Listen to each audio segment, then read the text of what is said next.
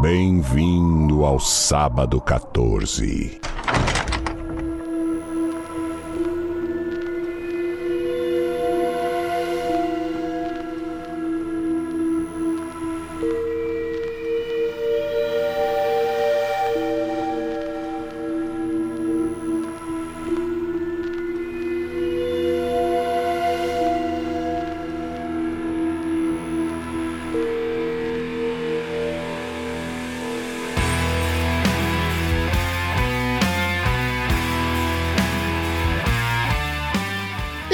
Para mais um episódio do podcast Sábado 14, este programa de cinema que fala de filmes de terror, suspense e filmes desgraçados. Eu sou o Romulo Conze e tenho aqui comigo Marcel Fitz. Bem-vindos, veranistas. E Eu tô gostando que tu começou com bem-vindos, agora tá ficando Tá. temático já. Tá, tem que botar, tem que botar, adaptar pra cada episódio.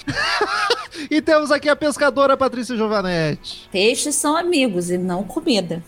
A Caralho, isso é do Procurando Nemo, né? Oi, meu nome é Bruce. É o Guilherme Briggs, né, que faz a voz. Maravilhoso. Mas tem, mas tem, mas tem que discordar. Paty falou isso, mas ela me ajudou na receitinha de um salmão maravilhoso ontem. Também fiz o peixe com molho de camarão sexta-feira, tá tudo bem. Vamos botar um alguns na frase. Alguns peixes.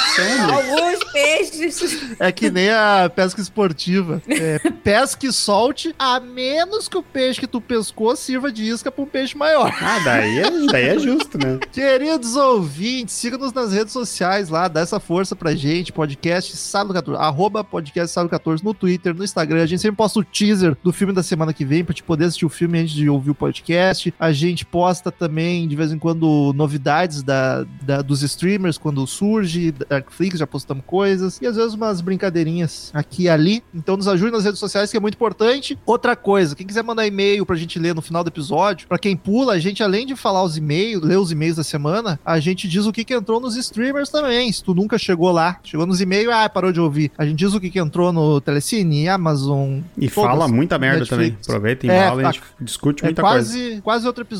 A gente fala só os filmes que se encaixam aqui pro Sábado 14, né? A gente não dá a lista completa, é só os terror suspense. Caralho, se fosse esse completo, o episódio ia ter 5 horas só de bloco já, final, tá é, ligado? já é quase uma hora a mais. É. só- E pra quem não quer ouvir o episódio porque não viu o filme, mas de repente queria ouvir os e-mails, lá no- na descrição do, do podcast fica lá a minutagem onde começam os e-mails pra tu acompanhar a gente. É, só cuidem daí com os spoilers, porque na sessão de e-mails a gente normalmente lê os e-mails do episódio anterior, então vai pode pegar um spoiler perdido. Não do filme desse dia, né? Mas do da semana anterior. E é, quem quiser mandar e-mail é contato arroba sábado14.com.br. E vamos lá falar de Tubarão de 1975 com muitos spoilers, gente. Já já estão avisados. Tubarão. Tum, tum, tum, tum, tum, tum, tum, tum, tum, tum, tum,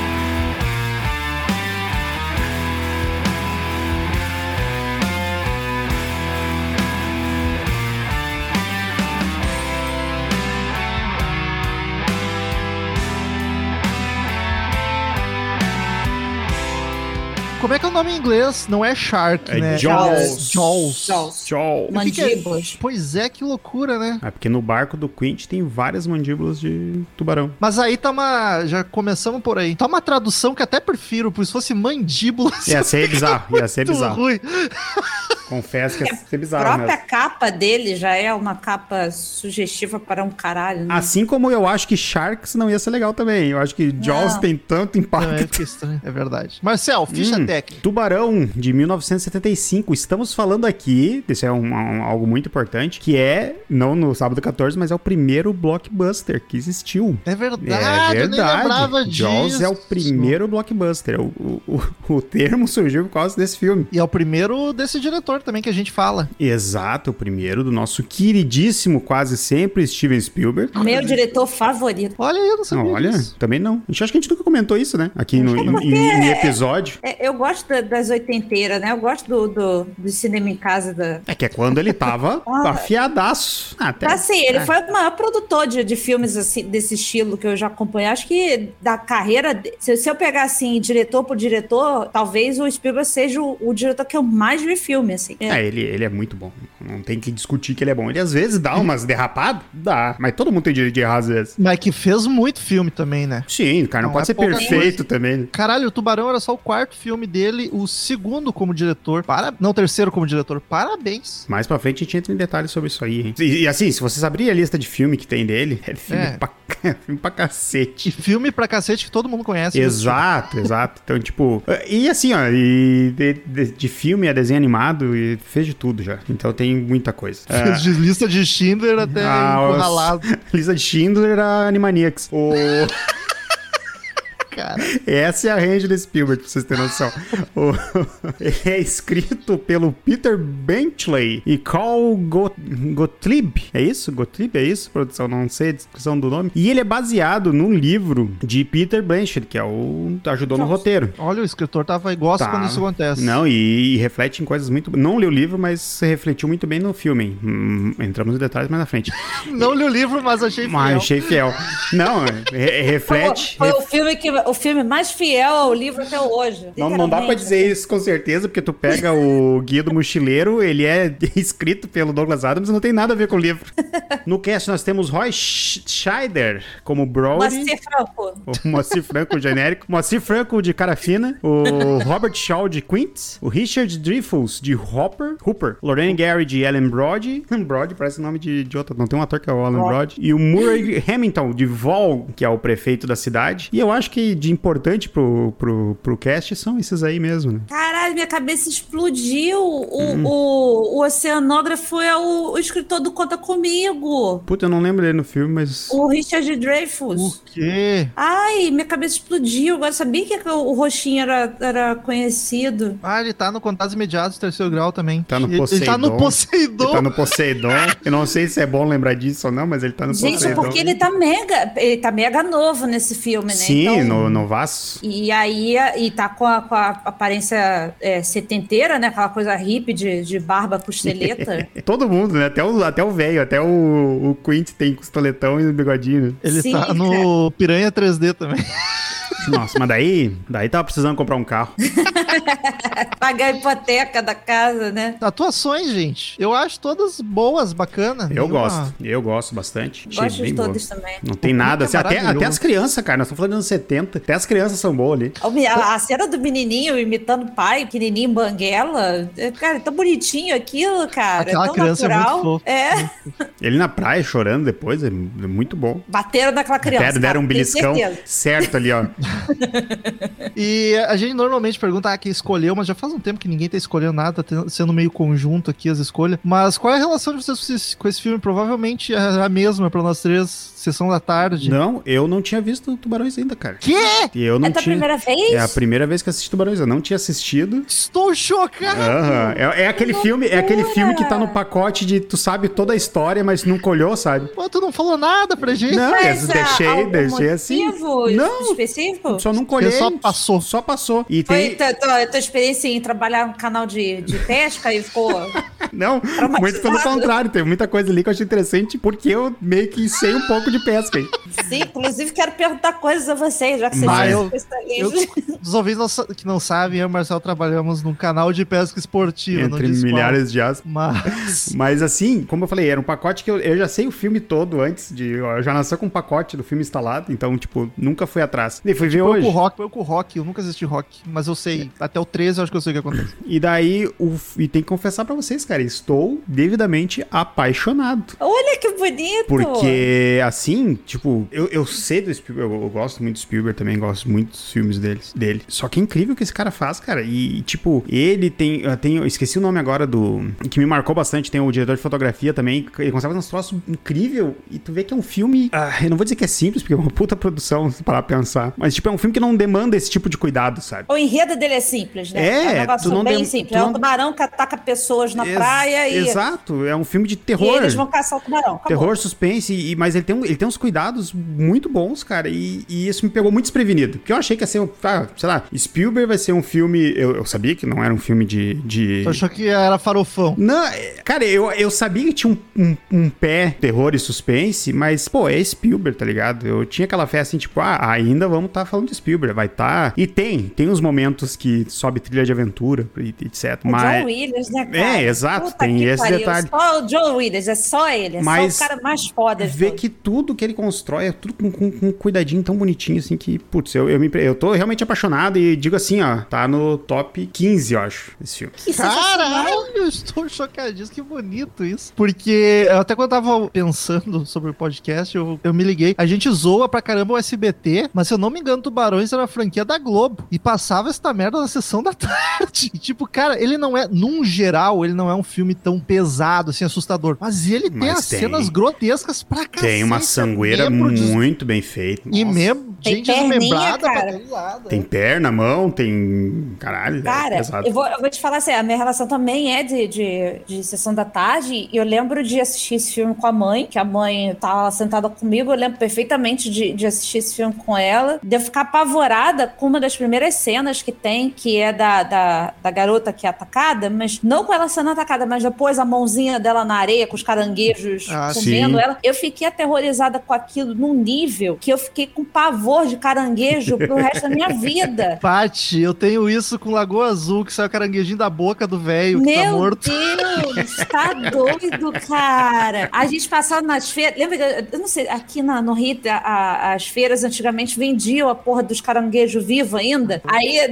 nas caixas, aí eu passava assim de lado, eh, eh, agarrando minha mãe, assim, tipo, pra não chegar perto do bicho. Coitado, sei lá. os, os bichos de bode expiatório do tubarão, né? Levando toda a culpa pra, pra parte. Fiquei em pânico com aquilo. Não, mas Eu- aí também eu já tinha problema com o mar já, então tá.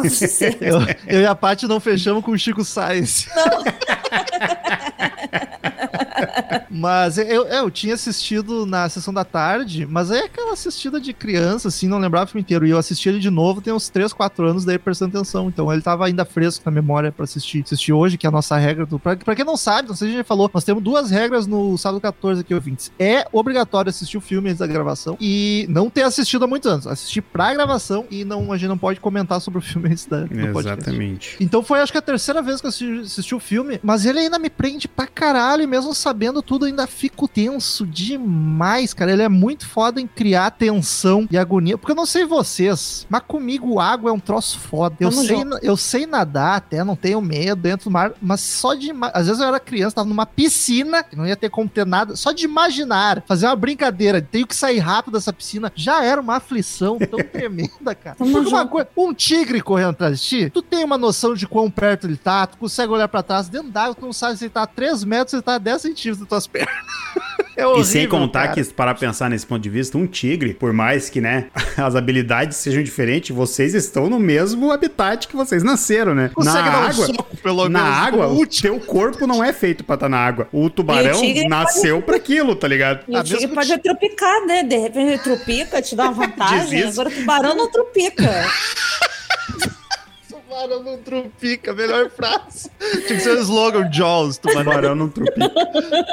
A menos que o tigre esteja dentro da água, daí muda tudo. Mas, mas é muito tenso. E tipo, tá, o filme, ele até ele tenta criar no começo um mistério de será que é um tubarão mesmo, não é? Mas ele tenta assim, na cidade. Pra gente, quando o filme, o nome do filme é Tubarão, já não tem suspense nenhum, é que nem o Exorcista lá, que ah, é diabo ou é esquizofrenia? É. Quando o nome do filme é Exorcista, tu já sabe.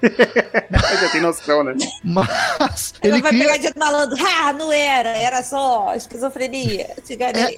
Mas eu acho que é até melhor. No Exorcista eu discordo, mas nesse caso eu acho até melhor a gente já saber, e a cidade não, e até o policial se questiona no começo, porque aí a galera tá entrando na água, a gente ia ficar, será? Assim não, cara. Tu vê a galera entrando na água, é. tu já começa a suar, assim, tipo, puta que pariu, as crianças. Não, não, as crianças, água, era tá cada, ligado? cada uma que ia era um pavor, né? Jesus Cristo, cara. Mas, ô Romulo, eu compartilho contigo desse pavor de água, que eu tenho até hoje. Quando pequena, sofri um leve acidente em piscina, quase morri, pequenininha ainda. Caraca. Leve acidente, quase É. morri. É um leve leve, acidente. então. Um leve acidente. Largaram a criança numa piscina de plástico, né? Que tinha aquelas tônia redonda enorme. A criança foi pro quintal brincar e se enfiou na piscina, sendo que tinha dois anos só. Então, Nossa. Aí me, me, me puxaram já, eu já tava meio, meio sofrendão ali, já, já tava mais respondendo por mim. Mas é, eu tava eu, chamando o muito, urubu de meu louro. eu tenho muito problema com, Caralho, a com Paty, água. no episódio ela conta que ela foi amarrada aos 5 anos pelos irmãos. No outro ela se afogou. Caralho, ainda bem que o conselho tutelar não é retroativo, né? Cara, fazer o quê? Ah, porra, a- a- eram quatro filhos, né? Não tinha como dar atenção pra todo mundo. Um vai perder. Um vai. Já, tinha fazia quatro, um. já fazia quatro porque sabia que alguém ia ficar pra trás, né? Um já morreu recém-nascido, então assim, já, Ah, já então era já pra tinha- ser não, cinco. mas- Então já, já tinha a cota de perda, já tava. Caralho, meu Deus do No céu. filme da bruxa, eles perdem um bebê logo no começo, né? É, Tem no trailer, gente. Sobre o bebê, ele, o cara consolando a esposa, porra, a gente tem quatro filhos, a gente nunca tinha perdido nenhum. Ué, nós nós estamos falando de 1700 É, e pouco e a parte nasceu nos 80, né? Bom, bom, Tem uma pequena diferença aí. Mas, Mas na eu tenho- bruxa não perderam, a família da Paty perdeu, olha aí. Mas eu tenho problema com o mar. Eu tenho muito problema com o mar. Eu tenho pavor, pavor de andar de barco, barca, qualquer coisa assim. Eu fico mega aflita. Eu tenho medo de, de morrer afogada, alguma coisa. Eu vim aprender a, nadar, entre muitas aspas, uns cinco anos pra cá, que Felipe me deu uma pranchinha pra eu ficar batendo perna de um lado pro outro da piscina. E essas cenas que envolvem água, cara, aqueles filmes tipo Titanic ou qualquer outro filme que esteja água invadindo barco, qualquer coisa, são mega aflitivas pra mim. Poseidon. E o filme hoje ficou mais. E, hoje, assim, eu- já vi esse filme milhares de vezes. Hoje, adulta, vendo, o negócio me deu uma aflição do caralho. Que eu falei assim, gente, essas pernas boiando. Ai, meu Deus, vai puxar. O tubarão vai ser puxando as pernas. As crianças estão na água. Jesus tira todo mundo. É porque eu, eu também sei nadar, entre aspas. Tipo, eu sei não me afogar. Mas Isso. se eu precisar nadar valendo ou salvar alguém, não consigo. Morro. Eu, só- eu tenho um problema que eu só sei nadar de costas. Já é Eu só alguma consigo coisa. nadar com velocidade de costa, batendo a perna, amarrar costa. Não sei. É, é a gravidade do peito, assim, que deve boiar. O ponto, Fica as boias. o ponto de. de da- o ponto gravitacional muda, né? Fica mais fácil. Isso. Mas eu, eu não tenho medo, assim, de água nesse ano de bar, de boa, entro em qualquer lugar. O, a minha aflição é justamente que seria do filme. É de alguma coisa me pegar. Que seja um caranguejinho pra eles meu dedão na praia. Deus livre, cara. Me dá uma aflição por tu não ver onde é que tu tá pisando. Aliás, isso eu acho maravilhoso. Que o filme tá todo mundo na praia, no rasinho de boa. E quando vem a câmera de baixo d'água, parece que estão 10 metros de profundidade, né? Porque a câmera vem lá de baixo, todo mundo flutuando. É banco de areia que chama, que tá, tá, Mas- tá no raso, de repente tá no. É, e todo filme é assim, todo filme que tem É. um suspense dentro d'água, é- rola isso. Não, Romulo, a, a, a gente viajou uma vez pra Búzios, que tem umas prainhas lá que são mega piscininha e tal. Cara, é passar um peixinho na minha perna, eu já tô berrando. Imagina se vai naqueles Passa- que ficam picando a perninha assim, tá ligado? Fica dando umas Então- beliscadinhas. Aí, não, aí veio, aí veio, aí veio o marido aqui, não, porque a gente um dia pode viajar pro Nordeste, mergulhar lá com os peixes. Eu falei assim, eu vou mergulhar o caralho. Eu vou ficar na piscina, alguma coisa assim. No chuveiro. Pra lá. É. Mas apesar de gostar de mar, eu sou muito mais time piscina do que mar, rio, qualquer coisa do tipo. Sou, nesse sentido, eu sou guri de apartamento, que é uma piscininha bem de boa. Tá de bom tamanho. No máximo uma prainha só pra dar uma mergulhadinha, pegar um salzinho e tá tudo certo.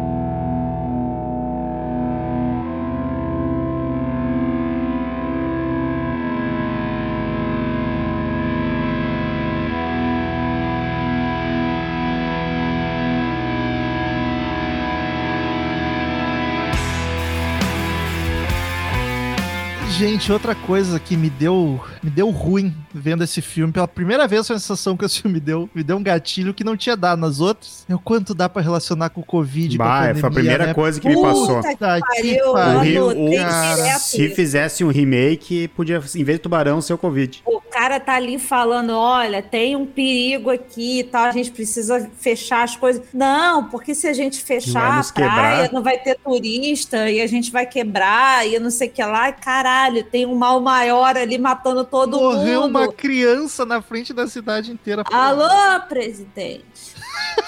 Porque a gente assistiu o filme e pensava, não, que exagero. E aí tu tá, tu vai comprar, ok. O, o Nunca Covid- fariam isso, né? O, o Covid é uma morte não, não grotesca assim. É terrível, mas lá no hospital. Não é assim, não vê em tanto aos olhos das pessoas, é um pouco mais Mas é a indireta. atitude, a atitude da- É. das autoridades do prefeito em Não, si, não. que é. Não, mas eu acho que vim parar a pensar, ah, se for numa praia, tiver tubarão, a galera vê, ninguém vai ir. Vai ser menos gente do que caga pro Covid, com certeza. Mas ia ter filha Mas da puta vão, entrando na água igual. Todo, cara, todo ano tu pega no jornal gente, gente sendo atacada ali no Nordeste, surfista, Isso. perdendo perna e o cacete, cara. Sempre Tem tem, um lugar, cara. tem um Tá, lugar mas aí é um específico. lugar, do- não é aqui tá com tubarão, a galera entra. Um negócio Mas tem, Tem, tem tem um lugar lá do. Nordeste específico, que agora eu não vou saber onde é que é.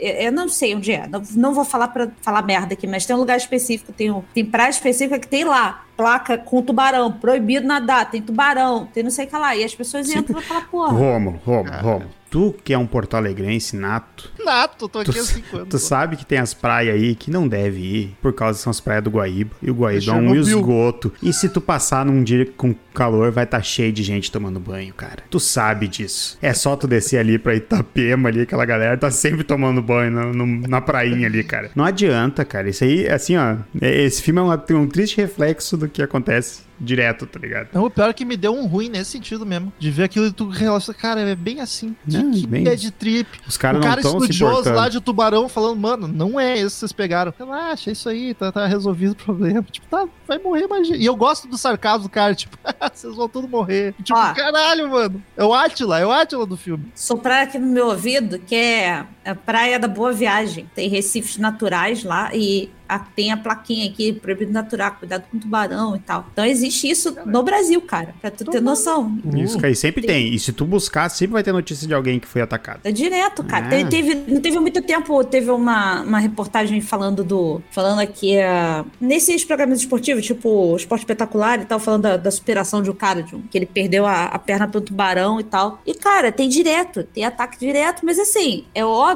que a incidência é muito menor. Só que a gente tá fudendo a natureza de um jeito que os bichos estão malucos. O que não é o caso dali, né? O caso É dali que eu acho que ali é porque tá no. Não, eu acho que até aqui no Brasil, eu acho que ali já é rota mesmo. Acho que até por isso que eles sabem que vai ter, tá ligado? Sim, sim. O, o que eu digo no, no, no não- filme não, e- tem esse, esse sentido, até porque em 1976 acho que as coisas ainda estavam de forma controlada, né? Mas é, lá eles falam que é tipo um. Um eu esqueci o desgarrado. termo que eles- É um Desgarrado. Desgarrado da, da, da coisa. E o tubarão que eles estão catando, que é o tubarão, o tubarão branco, que é um tubarão branco que é muito maior do que já se viu do- dos outros É, tubarões. ele é né? meio anaconda, assim, nesse É. Ele é um, um animal normal, mas extrapolado. Só que a- com um teor de maldade dentro dele. Sangue Não, não, porque daí nós temos que comentar um negócio. Esse tubarão é ruim. Ele não tava ali, tô passando aqui, vou me alimentar. Não, o bicho é ruim. Ele Ô. tava na água. Ele não saiu da água pra pegar ninguém. Não, não, graças a Marcelo. Deus. Pô, é isso que torna o filme maravilhoso. Tu sabe que o problema. E daí isso é um negócio muito legal em... da questão da... das autoridades ali. O problema em si não é o tubarão, porque o tubarão tá na água. É só ninguém entrar na água. Ponto final. Exato. O problema é que a parava galera. de ir lá comer. Exato. Eles até falam, ele não vai comer, ele tá aqui porque tem comida. Ele vai pegar, vai ele, embora. só serve-se. Então, tipo, tanto que a galera, tem a cena que a galera tá toda na praia, que é muito bom, que tá todo mundo na areia, só sentado olhando pro mar, assim. Vamos ver o que, que vai dar. E, e, tipo, e acabou. Ele não vai. Ele não, não é que nem, não é que nem piranhas. A, a 13, eu acho que ela já sai voando de dentro d'água. Não.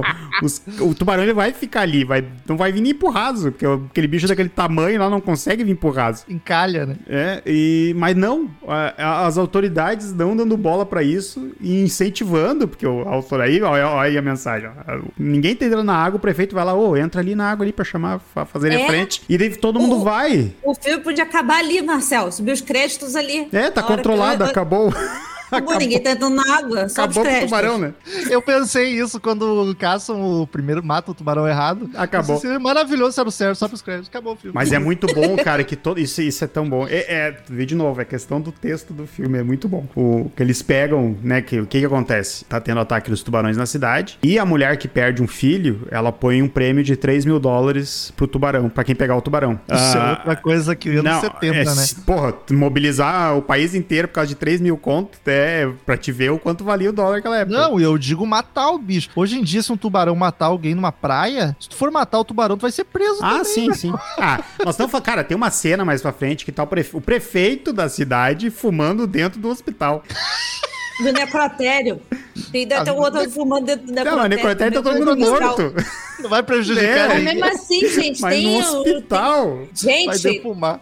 tá- tem corpo em decomposição ali. É, tem, gás é, tem ali, gás, né? tem, é, tem de metano, né? Tem metano saindo ali em algum lugar. Mas daí, a questão é a seguinte: daí a, a mulher põe a cabeça do tubarão a prêmio e começa uma galera, uma corrida atrás do tubarão pra conseguir a grana. E daí aparecem com um tubarão lá. Num certo momento, alguém aparece com um tubarãozinho que eu achei muito real aquele tubarão.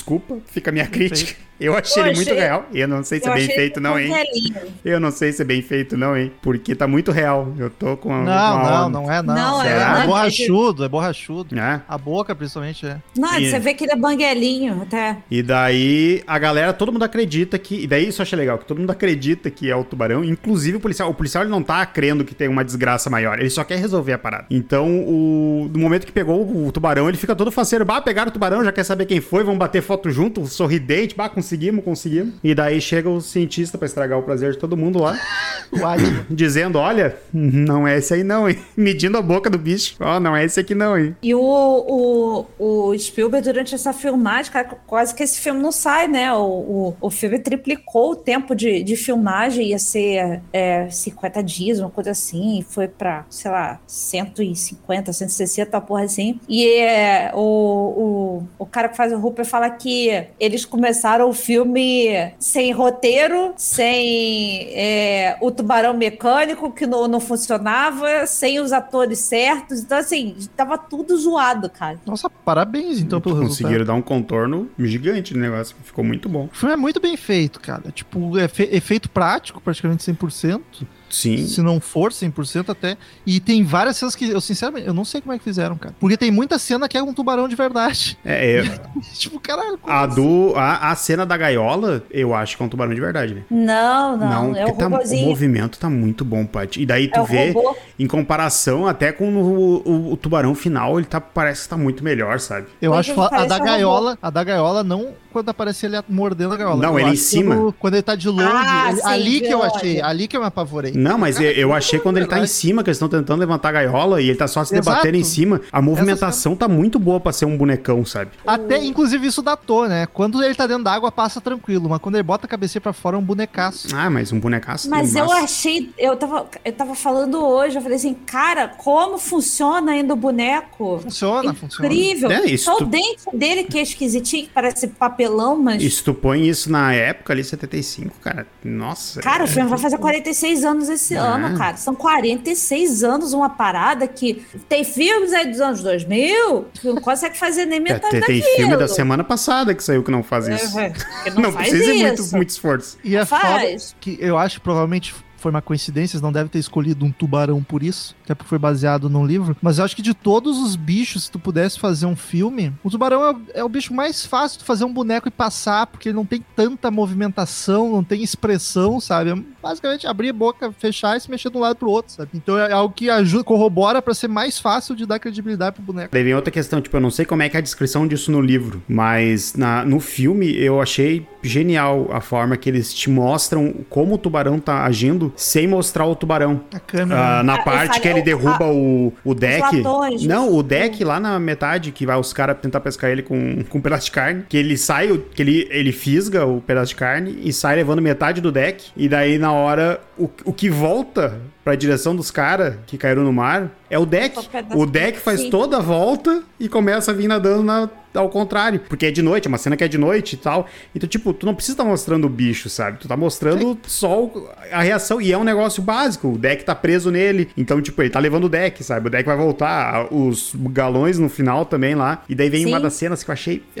assim, me arrepiei assistindo. Assim, eu, eu tava assistindo, deu essa cena e falei assim: ó, puta que pariu, que cena foda. Que tá um take abertão assim do barco. E daí o Quint fala: não, com três galões ele não vai descer. E daí corta pra esse take aberto, tá os três galões sumindo no mar. Assim, desceu. Daí, caralho, que, que troço foda, pelo amor de Deus. E eu achei isso genial de, de essas é, alternativas para não ter que ficar filmando um boneco Sim. Ou, ou o tubarão em si, de fazer o deck ou o tamborzão lá, o amarelo, o bicho, o troço se movendo em cima da água. Tipo, tu não precisa mostrar o bicho para mostrar que é aterrorizante Ah, ah. o suficiente, cara. Até porque se tu mostrar aquele boneco, ele, é, ele tá muito bem feito ainda, eu acho, acho que passa tranquilamente, mas passa porque ele é pontual. Ele apa- Sim. a porcaria do tubarão aparece bem só no fim do filme, que ele aparece bem e, tipo, e é muito rápido. Então, tipo, se fosse um filme inteiro aparecendo aquele boneco, tu ia cansar, tu ia estranhar, sabe? Perde o choque, né? É. Tu, tu E, acostuma. E, e tanto que, tipo, é- quando eles tentam mostrar o boneco antes de aparecer a cara dele, é só pra mostrar o tamanho dele, daí que é quando aparecem as duas barbatanas dele, que aparece a barbatana dorsal e a da cauda. E é, que é só pra ter uma noção de tamanho, que é pra assustar mesmo. E, e claro, a barbatana né, não tem como ficar artificial, porque é só duas paradas fora d'água, que é muito bem feito também. Mas, cara, eu achei a, a forma que eles lidam disso, e tipo, é, é- é mérito do Spielberg, com certeza, da forma de dirigir isso. É mérito do escritor. Como eu falei, não sei se isso tem no livro, se ele descreve a esse ponto no livro, mas como tá no filme, tá fenomenal. E é isso que é genial, e nós três usamos essa palavra hoje. palavra polêmica do Salmo 14. É que ele, dessa forma que ele faz, que vocês descreveram aí, ajuda muito mais a criar tensão e agonia de tu não ver o bicho. Sim. E do, daí, puta, baixa o galão e tu fica, caralho, o que vai acontecer? O que vai acontecer? Ou o deck virando. Isso deixa muito mais tenso do que se fosse o tubarãozão assim vindo correndo atrás. E todas as cenas do barco, de tudo, todas as cenas de barco, o Spielberg fez questão de filmar em alto mar. Não foi filmado em, em piscinão Piscina. construído de Hollywood, nem em lago. E aí eles enfrentaram vários problemas com essas filmagens, porque as, o- as pessoas ficavam enjoadas em alto mar, né? E ainda tinha o- a, a questão de não controlar a, a questão do, do mar tá, tá agitado ou não tá, e ainda ter que tirar os veleiros da, da- da- do horizonte para não Fechar o mar, né? É, bem que dá fazer um círculo, assim, fazer coisa. Então, assim, das poucas cenas que foram filmadas em piscina, foi a cena da. Na hora que o. Hooper? Hooper? Hooper. O, o, o Atila, o O oceanógrafo, Hooper, Hooper. o Hooper, que ele dá. A, a primeira vez que ele vai com, com o Moacir Franco no, no barquinho ali, ele vai ver um outro barco, e aí ele encontra uma cabeça que eu dei o berro. Ah, sim. Ah, eu caí nesse jumpscare, fiquei puto. Vinte e poucos filmes do Sábado 14, acho que o primeiro jumpscare que eu caio bonitaço foi no filme do Tubarão, cara. Vacilo. Mas tá bem colocado. um berro com Deu um aquela pulo, deu um porra e ainda tem bicho saindo da boca de novo. Que maldição, cara. Puta que pariu. Mas, E Paty, eu essa- fiquei, eu fiquei me perguntando se for chroma key é muito bem feito. Mas essa Não cena é. da, da- de noite ali, que ele tá indo no outro barquinho, foi a que eu mais notei, que eu pensei, ali tá estranho um pouco. Ela Ali eles piscina. fizeram piscina. Eles fizeram piscina, não fizeram mar, não. Porque até porque filmar de, De noite, noite no mar é sacanagem, né? foda. Sim. Aí podia realmente acontecer um, um, um tubarão, Não- e não como se fosse simples, enfiar um puta barco daqueles numa piscina também. né?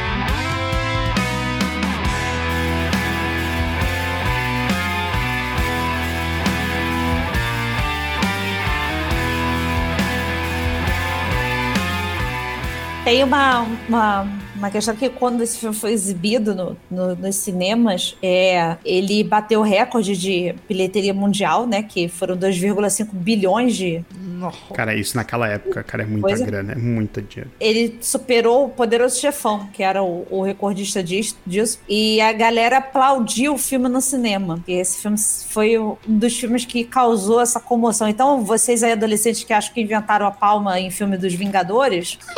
Não, Cara, palma. A não, palma já de existia lá em Tubarões. Já existia lá em Tubarões. Deixa- Pô, filme de 70, cara. As pessoas aplaudiram no cinema. Porra, O pior né? que eu não, não tinha me ligado nisso, mas tentar pensar um filme antigo, blockbuster, assim, cinemão, pipoca, não É tem ele. mesmo, cara. É Ele, porque Star Wars veio depois. Eu tô, eu tô dando uma olhada É. aqui. E aí faz sentido ele ter batido o Poderoso Chefão, que, ok, muito mais filme, né? Tecnicamente falando e tal. Mas é um filme mais difícil, o público Sim, geral. Bem sim. mais difícil. O Tubarão é pra te se divertir, cara. E ele não é que nem hoje. Hoje os filmes que são pra se divertir, tu já vai pensando com, a- com as mãos, larga as pedras, né? Porque tu deixa passar um monte de coisa que eu vou pra me divertir. Esse não, cara, ele é redondinho, é tecnicamente. Ele tem cada enquadramento lindo. Eu vi uns três, quatro enquadramentos que eu, falava, eu falei, dava um quadro foda. Bah, nossa, muita coisa. Ele é E, e essa parte da fotografia que eu comentei, eu me impressionei, porque é um filme que não precisava ter, sabe? O diretor ele trabalha muita, muita silhueta. E eu acho isso tão legal quando bem feito, sabe? Ali tem, putz, tem todo um take na, na acho que é a primeira noite que eles, eles, na verdade, só passam uma noite no mar, né? Mas quando tá o sol se pondo e tá o Quint parado, assim, Na no- ponta na do ponta barco, do né? barco. Ah, aquela cena tá tão bem feita, tão bem feita. Somos nós, marinheiros, na ponta do barco. Termo técnico. E, cara, o, o filme tem um ritmo bom. É, se você para pra pensar que toda aquela finaleira ali do, do Quint, com o Moacir Franco e com o Átila, é, na hora que eles vão pro, pro mar, são 50 minutos ainda que faltam pro filme acabar. Sim, tem 50 todo... minutos. E vai, cara, e funciona bem. A mesma lentidão daquilo é legal, porque assim, mostra justamente que o troço é, é- não é tão imediato, porque a gente tem que esperar o bicho aparecer, tem que Exato. esperar o bicho fisgar o negócio. Então eu Mo- acho isso muito maneiro. E constrói muito mais a questão do tubarão, porque daí, daí vem o, o que eu achei do filme assim, né, nesse quesito também, que é o seguinte: no- nessa primeira parte do filme, na- nos primeiros dois arcos do filme ali, tu tem o, o, o bicho só como uma força da natureza, sabe? O bicho parou ali, ah, ele é sozinho, tá matando porque ele tem oferta de comida e tá comendo. É só isso. Depois disso, depois que eles que saem o Que é o cara pra caçar o tubarão, Cara, é muito fodão. É o Moby Dick, e- né? É, exato. Total, total. Sai, sai ele pra ir atrás, tu vê que o bicho já começa a responder, a se defender, ele começa a atacar também. Ele não tá mais só se alimentando, ele tá indo atrás deles, sabe? E tanto que o, o Hooper fala, né? Tipo, nunca vi. Ele tá nos caçando, eu nunca vi isso. O, o- o Marcel, o, o, o tubarão parou de ser um tubarão que tem oferta de comida à vontade para virar um, bicho vingativo. Virar um caralho, monstro. Assim, eu vou matar aqueles Sim. três filhos da puta ali. Estão me, enchendo o saco. Vou acabar com aquele filho da puta ali que tem medo de barco, que tomou Duramin, do outro lá que se acha o caçador, e do outro que é o riquinho que só ficou lá na, na cadeirinha da, da, da faculdade estudando a minha família, achando que sabe demais sobre mim. Acabou. Só, só apontar uma coisa que a gente falou antes. Assim, ó, Jaws foi o primeiro blockbuster que teve, tá? Hoje, ele tá na posição 239 de faturamento do mundo Nossa inteiro. Cara, o, o- ele, tipo, ele é o primeiro filme que chamaram de blockbuster. Ele ainda tá na posição 239. Tipo, parece muito longe, mas não é. Que tem filme pra cacete. Sim. E estamos falando de um filme que eh, de filmes mais atuais que hoje a demanda no cinema é muito mais fácil. Ele fez muita grana. Tá fazendo que provavelmente se lançarem alguma coisa vai ter gente correndo também vai no cinema. Ah, eu iria ver no cinema fácil. É, também. Não Ah, hoje, ele- hoje, mas né. Ele venceu três categorias do Oscar de melhor edição, melhor banda sonora, melhor som e foi indicado na categoria de melhor filme. E aí ele entrou também naquela aquela parada americana lá, tipo os filmes obrigatórios do, do- dos Estados Unidos. Esqueci o nome do. do Mil e um filmes de morrer. Pensei a mesma É, coisa. né, não, não seria exatamente isso, mas é a Biblioteca Nacional de Filmes deles, é, é- é um dos filmes do. do, Ah, do- foi o, do foi o. Chicago que ganhou o Oscar de melhor filme em 75. É, esse, esse. Se bem não, né? Tem que olhar o Oscar de 76, tô vendo. O John Williams, que compôs a trilha sonora, ganhou o melhor Oscar de, de trilha sonora original. Muito bom. É, o negócio que eu falei é American Film Institute, o Instituto de Filmes Americanos. É, Essa trilha sonora é tão marcante que ela virou a sexta maior trilha sonora da história do cinema, geral, assim. E realmente, cara, é, é batata. Tu escuta essa porra. Eu sou muito apaixonada por trilha sonora. Eu gosto muito de escutar trilha sonora desse tipo. Não, não músicas de bandas e tal. Eu gosto das trilhas sonoras originais. É, tanto que a minha favorita de toda a vida é de Forrest Gump. É um negócio que me emociona, que eu acho lindo. Tem umas que são muito características, cara. Sei lá, tipo Super-Homem e, e tal. O Tubarão é dessas. Tu escuta o tum, tum, tum, tum, tu já Eu acho sabe, porque, cara. Eu porque acho a que deve trilha... ser top 3 trilha mais famosa. E porque assim, Sim. ó, porque a trilha também é importante pra mostrar o para mostrar o tubarão já que tu não tá mostrando, sabe? Quando você fala, quando a gente estava falando da questão que tem o dedo ainda do Steven Spielberg, que o Spielberg ele tem uma coisa assim. Se a gente for colocar, talvez esse filme seja um dos filmes mais com pé no terror que o Spielberg já tenha feito, de terror mesmo, de suspense. É claro que ET é mega, mega triste e Porque tem até É, terror também. pesado. Não, e, encurralado, mas encurralado não tem o gore do tubarão. é, sim, mas assim, de de pé de terror, eu acho que talvez seja esse. Mas ao mesmo tempo, na hora que tá lá o, o, o Mob Dick lá em cima do, do barco andando a toda velocidade lá, é, gritando, vai, toda velocidade, e aí começa a, a trilha sonora de John Willis de aventura, Sim. sabe? Começa, eu falei, olha a cara do, do Não, Spielberg. total, Isso aqui é o total, Spielberg. total. Nessa parte fica muito claro, muito, muito descarado. A trilha não tem o que falar, cara. Uma das melhores trilhas do cinema. Não, Todo é mundo perfeito. conhece. É muito foda. Não, e é Ele incrível que no, no meio ali do filme, na, na cena da praia, tem uns filhos da puta que. Filho da puta que estão usando barbatana falsa de tubarão pra dar susto Filha na galera. puta nada. Limpou a praia, salvou a vida de um monte. Só que daí é muito bom, porque toda essa hora tu não tem a trilha do tubarão. Tá a galera correndo, aquela, aquele furdunço, e tu não tem a trilha. Daí quando tu vê aquelas duas barbatanas gigantescas passando no fundo, assim começa a trilha. Que Daí, tipo, tu, agora é o tubarão de verdade, tá ligado? Isso é muito bom. Não, e a massa é que ela vai acelerando. Sim, vai, vai chegando perto, né? dum. É, é- praticamente faz parte do bicho, sabe? É muito, muito, muito bom. Só pra não deixar a ponta sem nó, foi o Um Estranho no Ninho que ganhou do Tubarão de melhor filme. Ah, e tem, é, tem é que dizer justo. que é bem justo. bem justo.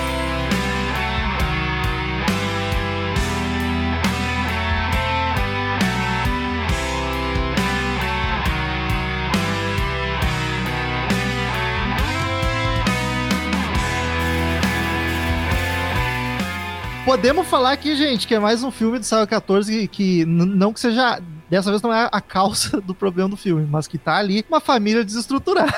Ah, Que mãe é aquela, gente? Assim, sem querer culpar ela demais, mas porra, deixa o moleque, ele tá só no barquinho dele. mas não na achei, mas aí que tá. Tem um tubarão. Não, mas aí que tá. tu Não, viu é que ela muda, de, ela muda de ideia muito rápido. Ela vê no É, livro. ela Genial, Ela ela vê ela um vê- tubarão atacando. Sai daí, fulano. Obedece Ela teu abre o pai. livro, abre o livro e tá a ilustração do tubarão mordendo a, a base do barco. É, sai daí agora. Isso Não, aí, agora sai. isso aí é a prova que o conhecimento liberta. cara. Isso, exatamente. e eu Liberta gostei. quem? Aprisionou o guri dentro de casa. E eu gostei do Moacir Franco se servindo vinho no copo de, de, Não de requeijão.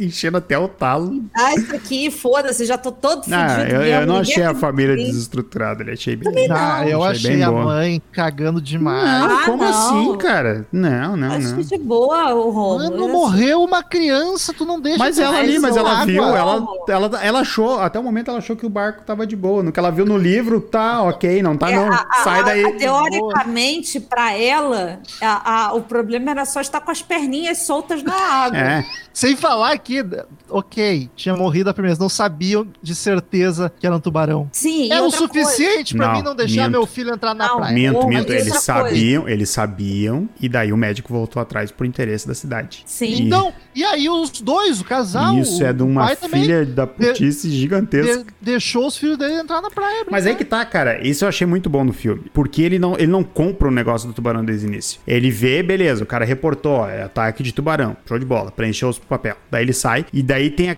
eu achei fenomenal essa cena que ele tá indo lá pra, pra pegar os escoteiros que estão nadando. E no que a balsa tá saindo, já chega o carro com, com as autoridades da cidade inteira pra falar com ele. E daí é bom frisar, porque assim, ó, o, o Brody e a família, eles não são dali. Eles estão morando há pouco de tempo Nova ali. York. Isso. E eles estão há pouco tempo ali, pelo que dá a entender, e ele tá meio que se adaptando à cidade ainda. É uma, é uma ilha que funciona só no verão de turismo, assim. Que não existe, inclusive. Eu procurei. Ah, é? Não existe? É fictício. Não, é fictício. Mas é na costa leste, né? Perto de Nova York. E daí, é, é, ele ainda tá na cabeça que é um ataque de tubarão, e ele tá indo lá atrás dos escoteiros que estão nadando. O, ele tá assim na balsa, chega o carro com, com as autoridades, os restantes das autoridades, e mete uma pressão nele. E daí eu acho muito bom que ele fala pro médico assim: ó, tu, tu te responsabiliza por isso? Ele, Não, me responsabilizo. Então tá. Só que ele fica com, com a pulga atrás da orelha, mas beleza, falaram que não, eu só tô aqui. Desconfiado, mas quem sou eu? Tá, Marcel, mas daí quem sou eu pra não deixar as pessoas entrar? Mas teu filho tu vai segurar. Ah, Mas ele Ah, não Tá queria. com uma pulga atrás da orelha, tu deixa teu filho entrar na água. Mas o Romulo, ele falou, ele não queria deixar o filho ir. Aí a mulher, não, deixa ele, tá no barco, o que que custa? Não, antes do barco, na praia. Quando, antes de morrer a segunda criança. Sim, a primeira criança. É quando ele está todo na praia e tá sentado lá, que daí vem aquela coisa genial. Nossa, câmera, aquela aquele do, aquele dolly zoom. Puta merda. Eu não Olha, sei se foi o primeiro lugar, imagina isso. Mas é o mais eu clássico. tudo acho aqui. mas, é o mais, clássico, é o mais clássico. Eu, eu, eu, eu- voltando às nossas raízes da, da nossa amizade, quando o filho da puta fazia no barco, que lá eu achava tão bonito no meio do. do Tapajós, é um troço tão simples quanto tá com um barco, mas Pra quem- é, dá um efeito muito bacana. Pra quem não sabe, é o efeito de tu tá dando, tá dando zoom na cara do personagem e o fundo tá indo pra trás. É. Tipo, tá indo pra frente na cara. Isso aí é que tu pega a câmera, tu vai. Em direção ao Vai pra, foco. frente, vai pra frente com a câmera e tira o zoom, ou vai pra trás com a câmera É, não, tá, tu vai em direção ao foco, abrindo o zoom, e daí parece que o, só o fundo tá se movendo. Exato. E fica. E E, é lindo, essa é cena é muito porque tu Né? consegue ver a tensão da ação, que é no momento que acontece o primeiro ataque a uma criança com a praia lotada. E, Que os filhos e- dele tão E na meu água. Deus, que ataque! Que o tubarão pega aquela criança. Daí vem, vem a questão de, do filme ser pesado, porque. Ele não, não tem assim, tipo, não tem nenhuma cena grotesca de. Mas a, Ah, mas tem, a tem, quantidade tem de sangue corpo. que tem ali. Não, não tem nada visual, não tem mostrando o tubarão mastigando Tem a criança braço, nem nada. Tem. Não, não, um tubarão falando nessa cena, nessa cena. Ah, não. Ah, tá. tá. Entende? Nessa cena, não tem nada grotesco, mas só Ah. a movimentação e a quantidade de sangue que sai, tu pensar que isso é um,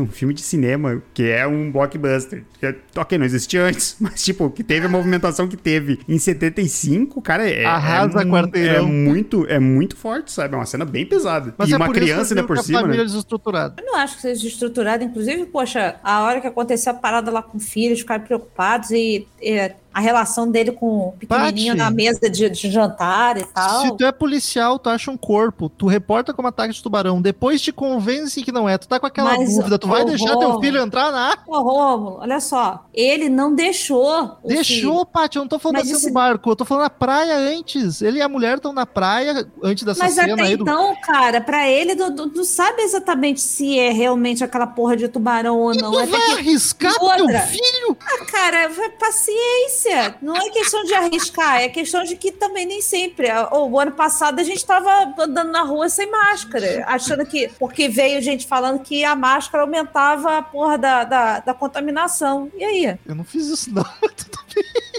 Teve isso no início, tá todo, o próprio Atila falando que não era coisar o negócio da máscara por enquanto e tal, que a máscara é só em outros casos. Por isso que ele tá Então, errado. assim, Cadê um milhão de correios? então, assim, a, a, Vai, a daqui a questão. pouco- Eu Ah, eu acho acho que é muita não. responsabilidade. Não, não acho, cara. Acho, acho eles bem de boa. E eu acho genial a, a, mulher ligando pro barco e eu com isso falando: com ela, Seu marido está bem? Tá tudo bem com ele? Um beijo, tchau. Desliga, desliga. Agora, outra cena que eu acho. Cara, as cenas do barco são muito boas. E a cena que tá o, o Rupert e o Quint é, disputando cicatrizes. É, demais. sensacional porque o, o, o Moacir Franco tá olhando pra eles comparando cicatriz, aí ele vai dar uma levantadinha na blusa assim, lado, assim. Aí, aí ele vê só a cicatrizinha pequenininha, assim, é tipo eu tirando a vesícula, assim. Aí ele abaixa de volta, tipo, deixa pra lá, sabe?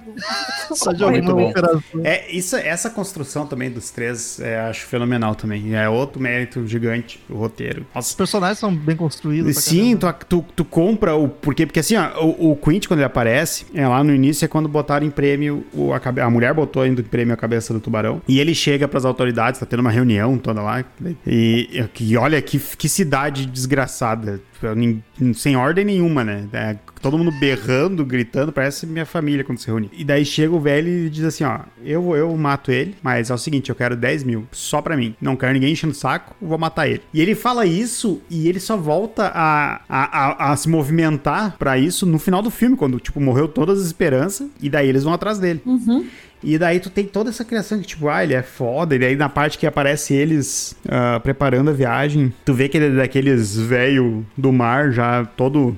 Velho do mar, velho lobo do mar. O velho lobo do mar, todo metido a sabichão e fica zoando os outros. Só que tu vê que durante a. E ele pega no pé do Hooper toda hora e do, e do Brody, porque tá. Sabe? Tipo, todo esse lance. Mas tu vê que durante a caçada deles, pelo que eles estão passando, tu vê que eles vão ficando íntimo e precisam estar junto naquilo ali, sabe? Tu vê que em várias horas ele tá xingando o, o Hooper e, e depois não, ele tá pedindo as coisas, sabe? Ah, vai lá, faz tal coisa, sabe? Tipo, tá, tá, ele tá instruindo da forma certa como fazer, sabe? Tipo, ele não tá com, Sim. com superioridade toda hora, sabe? Eu achei É, isso é bom. bacana que todos. O, o policial ainda é taxado como mais bundão ali por ter medo de mar e tal, enjoar. Mas ele ainda é o chefe de polícia, tá ligado? E no fim é ele que mata o barão do jeito muito foda. E então, tipo, Aquilo é todo, muito bom, todos cara. são batem meio de frente um com o outro, apesar do capitão ali ser o mais experiente experiente, Sim. né? Mas é bacana cada um. Oh, e a história dele, cara, que história foda. Nossa, Eu quero um prequel. Nossa, cara, que história maldita e foda. Nossa. E aí, a hora que ele dá o, o colete pros outros dois, ele fala assim: ele olha pro colete, eu não vou usar o colete. Não. É É, muito bom aquilo, cara. Sensacional. Pra quem não viu, horrível, para quem não viu, eles estão comentando no, numa, num jantar. Pra quem não Fala- viu, não devia estar aqui ouvindo. É. Não, mas é que tem Esse gente não tem também que tanto peso. assistiu na sessão da tarde e não reviu agora. não deve Desliga aqui, lembrar. vai rever e depois volta e ouve a gente. Eles estão discutindo a cicatriz, que nem a gente comentou antes, e o, o Hooper pergunta da, de uma marca que o,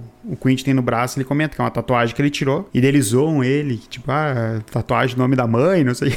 E dele fala, não, é do da, da onde ele serviu, da embarcação que ele serviu, não vou lembrar o nome agora. E dele conta que a embarcação que tava. Eles estavam levando a bomba de. uma das bombas que ia ser jogada no Japão na Segunda Guerra. A embarcação caiu e foram atacados por tubarões. E quanto é que. De mil e poucas pessoas sobreviveram 200, só que os caras foram sendo comidos até chegar socorro. Pensando durante isso o porquê da tatuagem, né? Daí no final ele fala aí, conseguiram, salvaram 200, eram mil e poucos, salvaram 200 e entregamos a bomba. Deu caralho, que merda. que bad fight. Eu não tinha me ligado que era a bomba. Eu achei que era uma bomba qualquer da guerra. Agora que tu falou que é, faz todo sentido. Né? A bomba de. Não, não, As, as nucleares. Não tem orgulho nenhum de estar carregando a parada. né? E muito bom. E daí, e outra coisa daí também, de novo, pra elogiar o, como o roteiro é bom. Eu não lembro qual filme que a gente comentou da questão do, de no roteiro tu, tu não, não, não dá explicação, sabe? Tu ir mostrando durante o filme de uma forma crível e a solução também não surgir do nada é a, é a questão dos galão de ar. Cara, isso eu só reparei hoje. Nas outras assistidas minhas eu não notei. A- como ele, é, como ele foca no cilindro. Não, e no início ele fala, inteiro. ele cai, ele, não, cuidado que isso aí é ar comprimido, vai explodir. E depois, durante todo o filme, cada batida que o barco dá, tu vai vendo que o cilindro tá se encaminhando pra onde ele tem que estar na hora certa, sabe? O que é uma das coisas fake do filme. Tem a historinha de bastidores que não lembro quem falou pro Spielberg, cara, isso não explode se tu der um tiro. Ninguém vai acreditar. Ah, Aí o- mas aí no é um videogame filme- explode também, então... Não, aí o Spielberg fala, cara, no final do filme o público vai estar tão na minha mão que não vai nem questionar isso, tá ligado? e é verdade, tá ligado? Foda-se, explode essa merda. E é uma das coisas que eu mais lembrava do filme. Era aquele final. Eu achava, eu achava muito foda ele, ele mirando a- deitadinho lá na- já no do barco. Essa, coisa... essa cena de pôster também é linda. Cara, é muito foda aquilo, cara. É sensacional. Esse filme é muito bom. Que aflição Adoro. aquele barquinho, né? Um barco pra ti ir pra frente, pra trás, tu tem que ir se pendurando quase caindo. A única coisa que, se, se eu tiver que, que, que reclamar assim, que hoje já não funciona tanto a questão, mas tudo bem, tá, tá dentro do, do contexto do filme, é aquele barco se mover tanto com aquele tubarão, né? Não teria aquela velocidade absurda com o tubarão, com dois galão preso nele, ainda carregando o barco com três pessoas e cheio de cilindro Não, mas, mas na hora que, mas na hora que eles fazem isso é a hora que o motor vai pro saco. Na hora que o motor explode. Não, não, eu tô falando do, do tubarão puxando, puxando eles mesmo, né? Ah, não, mas, ah, mas é é, questão, é exagero Tá. porque é um monstrão, né? Eu não Sim, sei quanto é que sim. pesa um tubarão branco, um maior tubarão branco que existe, mas aquele ali tinha 3 toneladas. É, Eu confio no olho do Clint, né? Olhou assim, ó, tem 3 tubarão toneladas. confio nele. Eu confio nele. O tubarão branco chega a mais ou menos uma tonelada e cem. Olha, ali é 3. Quantos metros? Diz quantos metros? É, o adulto de 3 a Cara, é- 4. É um demônio mesmo e também, a né? fêmea de pariu. 4 a 6. Caralho. Olha, mais um dos animais que a fêmea é maior. E no do filme eles dizem que tem oito. É. 8, 8 metros. Tá, mas então tá acima do peso. Dois Tá metros a mais deu duas toneladas. Sou eu, É na só- vida, é cara. só de ódio. Ô, Romulo, é buffet liberado, meu amigo. Tu paga 15 reais e come pra caralho. Ah, e O pior, que- né? O cara falou que a digestão deles é lenta. E uma semana ele comeu três, quatro, tá ligado? Ah, e tu Não, tem e o que... melhor de tudo, eles cortando o tubarão, o, o bode expiatório, que eles pegam primeiro lá o tubarão banguelo, aí sai uma placa de dentro do tubarão. Eu falei assim, aí a porra da- do ser humano já jogando Nossa, a lixo. né? placa sai uma lata. Eu achei muito bom, cara. Ele comeu um carro. Como um bom filme dos anos 80, que não é dos anos 80, né? A frase de efeito. Antes do tiro, sorria, seu filho da puta. Ah, isso, isso, não, isso eu achei outra coisa muito, muito. Lembrei, outra cena clássica, que é ele largando. A, que é a primeira aparição da cabeça do tubarão fora d'água. Que é ele tá largando as iscas. E daí o tubarão sai, ele levanta assim, vai todo cagado pra dentro da cabine. Ó, tu vai precisar de um barco maior. Isso é improviso, sabia? É, Essa frase é improviso do ator. E daí É eu acho muito boa, que daí vem a análise clínica do Clint, que olha assim, ó, tem umas 3 toneladas.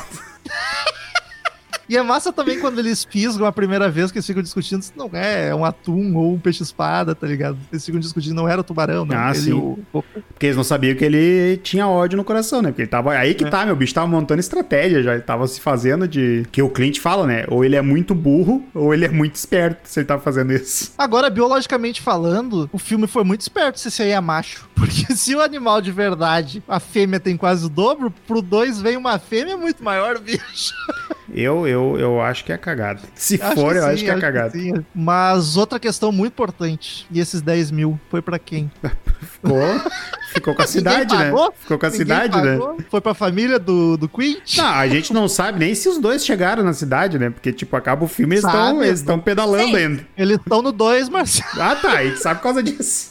O Rupert se esconde no fundo do Ah, mar. muito bom. Nas pedrinhas, ele, ele foi mais esperto Ele- ali. Ele ficou Apertou, até as plantinhas, puxou uma anemonema ali, apertou, foi pra baixo de uma pedrinha Cobriu, ali. né? Igual. descobriu. Eu vou ficar até onde der aqui com esse galão Deve ter aqui. pensado, puta, esse galão deve durar o quê? Uma hora? Dá, vamos, dá. Vamos até onde dá. O Imagina tubarão mata os dois e vai embora. Cara, e vocês têm noção que tem gente que paga pra nadar com essas porra, pra fazer esse negócio de ficar dentro de gaiola, Ah, com tubarão passando. Gente, vai tomar no cu, o ser humano tem a capacidade de querer acabar com a própria vida. É Mas não escalar é nenhum. Everest. Mas nenhum tem é andar em tamanho. cima de corda bamba. Jesus, cara, o que acontece? Mas tu quer, tu quer perder mais ainda a fé na humanidade? Uma coisa que a gente viu na época de canal de pesca esportiva, mas isso não era produção do canal, Não, tá, gente? não. Tem muita, tem muita coisa errada lá. Mas não fala que isso é bad vibe. Isso é muito bad Ah, vibe. mas Isso é muito bad vibe. Tem gente que. Eu imagino se o Quint metesse essa, Marcelo. Não, eu, eu ia ficar puto. Eu ia ficar puto. Por mais E- que antes eu, eu torci pra algo parecido lá no início do filme. Eu não sei onde que fazem isso no planeta, mas pesca um tubarão com um cachorro, mete um anzol no nariz do cachorrinho Ah, não fala isso! e joga Cara, corta, chega, não fala mais. Ai, Mas- esse aqui vai na merda.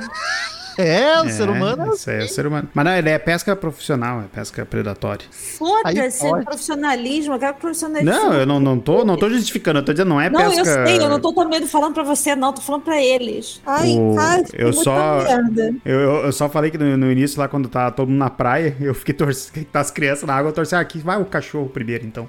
Não vá as crianças. Que isso, Não, Marcelo. não, não, não. Bah, nas crianças, tudo de boa. Tá lá. doido, deixa a criança morrer. E criança nos, criança nos anos 70, não é as crianças de agora, é dos anos 70. As crianças dos anos 70. Bolsominion, Criança dos anos 70 fica de possuída pelo demônio, Ah, Marcel. As de hoje já nascem, elas não ficam, as de hoje já nascem com demônio no corpo. Marcel cre- iam crescer e votar no Trump. Não, deixa. Pois é. Não, não, Aquela povo- turma ia estar tudo com Oh. Make America Great Again, tá ligado? E aí tem a, tem a questão que o Rômulo mandou mensagem pra gente quando foi ver, né? E aí ele viu a classificação etária e ele falou assim: devem ter peitinhos. Eu falei, de leve? É, tem um perfilzinho de teta ali. É só o perfil de uma tetinha molinha na hora correndo, balançando ali. O cara que é no primeiro minuto do filme já, tá ligado? Eu comecei a dar risada, tipo, caralho, tão rápido assim. Não é por conta disso, mas uma cena muito foda. Que a cena dela, deles correndo pra direção à praia, que nem eu falei, de novo o cara trabalhando com silhueta de uma forma fenomenal. Aquela cena é muito boa. Eu seria o cara bêbado que não consegue tirar a meia pra entrar no mar. O cara dorme. O cara dormiu tirando a roupa pra entrar na água. Por sorte eu dele, seria né? essa pessoa. Eu, eu- eu- eu salvaria minha vida porque eu sou esse tipo de pessoa. Por sorte que dele, tá que ia bailar os dois. lugar e dorme. Eu gostei muito que ele foi, tá ele o policial indo, e daí o Brod fala, tá, mas e por quê? E, ela tava indo porque queria. Ele, sim, eu, eu te chamei pra vir aqui, não, não fiz nada de errado. Não, é legal ele falou assim, e você viu ela entrando mar? Eu, eu tenho uma vaga lembrança, acho que sim. é muito bom. Eu gosto, o que eu acho mais legal do filme é isso. O filme ele tem esse esse ar de suspense, ele tem a questão gore dele, né, com sangue, que é- acho até pouco hoje vendo o, o, o filme. ah, achei que, que teriam mais cenas de, de, de ataques. Isso pra mim, eu acho, na minha cabeça tinha mais cenas de ataques, foram pontuais. Ele tem a parte dos membros, né, aparecendo, a cabeça do cara e tal. Eu achei Mas- mais pesado do que eu lembrava, inclusive. Porque cheguei no Eu filme achei mais, mais, do que eu família. esperava. e- Por ser e- Spielberg e tal. E mesmo assim, tem umas tiradas de humor tão boas, cara, de comédia no meio, sabe? A hora que o, o cara, tá- o, o Quint tá lá na, na reunião, que eles chamam a. Eles fazem uma conferência, né? Aí o Quint lá atrás arranhando o quadro, ele desenhou um tubarãozinho, cara, com a pessoinha dentro do tubarão. Aquilo, aquilo é tão genial, cara. É muito bom. É, eu, eu achei muito bom essas tiradas onde o humorzinho e essas quebras são muito bem colocadas também. Achei bem bom. E historicamente o filme fez a- os tubarão branco virarem vilões. né?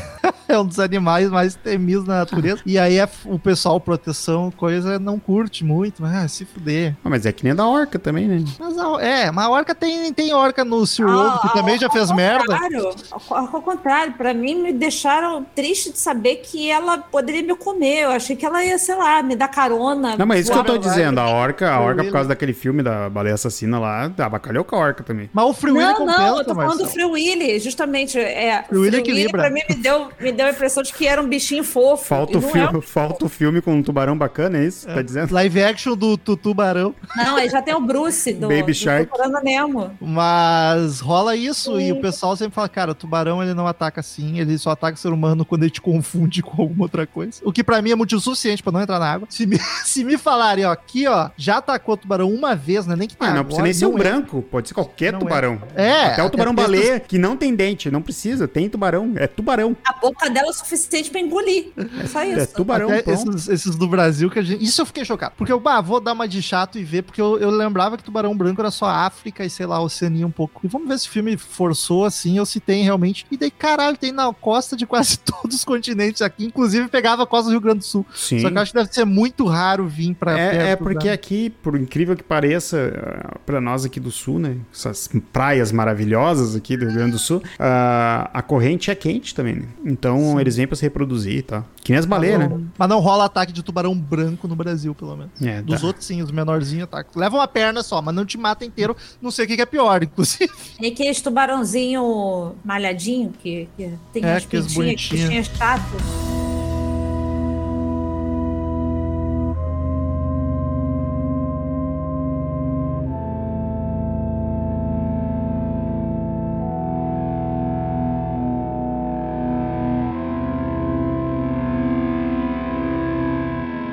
Para as notas, queridos ouvintes. Todo episódio a gente dá uma nota, cada um dá uma nota de 0 a 10 para ver a média que a gente, sábado 14, dá para o filme. Começa hoje comigo, para mim não jogar para ninguém. Ah, então, eu acho que o filme, assistindo agora, em 2021, tem um defeito só, que eu acho que ele é datado em algumas coisinhas. Um pouquinho no tubarão, mas passa, e um pouquinho nos personagens, porque são um pouco caricatos demais. Mas essas duas coisas não acho que sejam defeitos, na real. Eu acho que é contexto da época. Então eu não consigo tirar ponto por causa disso. Então eu dou 10, igual pro filme. Porque eu acho ele maravilhoso. Se eu vendo hoje, tem uma coisinha ou outra que não me incomoda e é muito pequena. Só que, cara, na época ia ser o filme perfeito, maravilhoso. Então eu, dou 10 de qualquer jeito. Vai pro Marcel, que é a primeira vez dele. Aí, Marcel, que a Paty tá com a câmera travada, tá me dando medo da cara dela me olhando.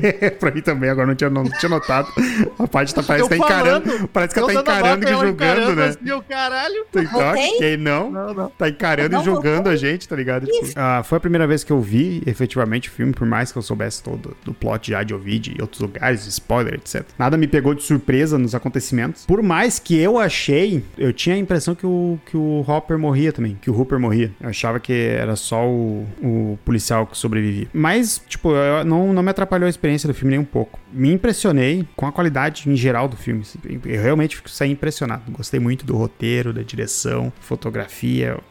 Acho todas as soluções feitas perfeitas. É, é- olha, fazia tempo que eu não vi um filme velho que me impressionava tanto, assim, sabe? Um filme antigo que me impressionava tanto. Eu realmente fiquei impressionado com a qualidade dele. Tá, não vou dizer que não fazia tanto que já aconteceu um tempo atrás, isso há pouco. Mas eu, eu dei uma exagerada. Mas esse em específico me surpreendi muito, sabe? Pra, que nem eu falei, tá top 15, top 20 filmes que eu gosto, que eu mais gosto. Que eu realmente fiquei impressionado, fiquei com vontade de ver de novo o filme. Pô, fiquei feliz porque eu achei que era um daqueles episódios que todos nós já tinha visto mais de uma vez até. Não, bah. Então, olha- olharei outras vezes, feliz, e vou dar 10 também. Caralho, estamos perto de um recorde aqui. Fica nas mãos da Patrícia com a câmera travada de novo. Agora com uma cara de enjoado. Não, ele tirou agora. Cara, é, como eu já falei, as experiências de criança, né, com filme, me trouxe vários traumas. E hoje assistindo, quando eu vi assim, putz, o filme tem duas horas e eu não imaginava, assim, caralho, o que que tem pra falar de duas horas de um tubarão, sabe? É, minha mente tinha apagado a metade do filme nesse sentido dele durar tanto. E é legal Só- que ele, ele é quase dividido, né? A parte da folia na praia e depois a caçada. E aí Sim. passa voando. Sim, e aí é isso que eu, tava- que eu, que eu ia falar agora. Agora e me surpreendi que, assim, quando eu dei pause nele, assim, pra ver, assim, quanto tempo faltava ainda, que foi a hora que começou a, a, a caçada deles, eu falei, faltam 50 minutos. Eu falei, caralho, tem 50 minutos para caçar o tubarão. E foram 50 minutos agradabilíssimos, porque, assim, tem toda aquela construção dos três, como vocês mesmos já, já disseram. Dá tempo da gente conhecer os outros personagens, não só o, o, o policial, né? Acho mais e... legal do que o começo, esse final, essa parte. Sim, e, e outra coisa, uh, é aquilo que eu falei, é o tempo do tubarão aparecer, as coisas não tem que sair correndo. O bicho vai aparecer a hora que tiver. vai no tempo dele.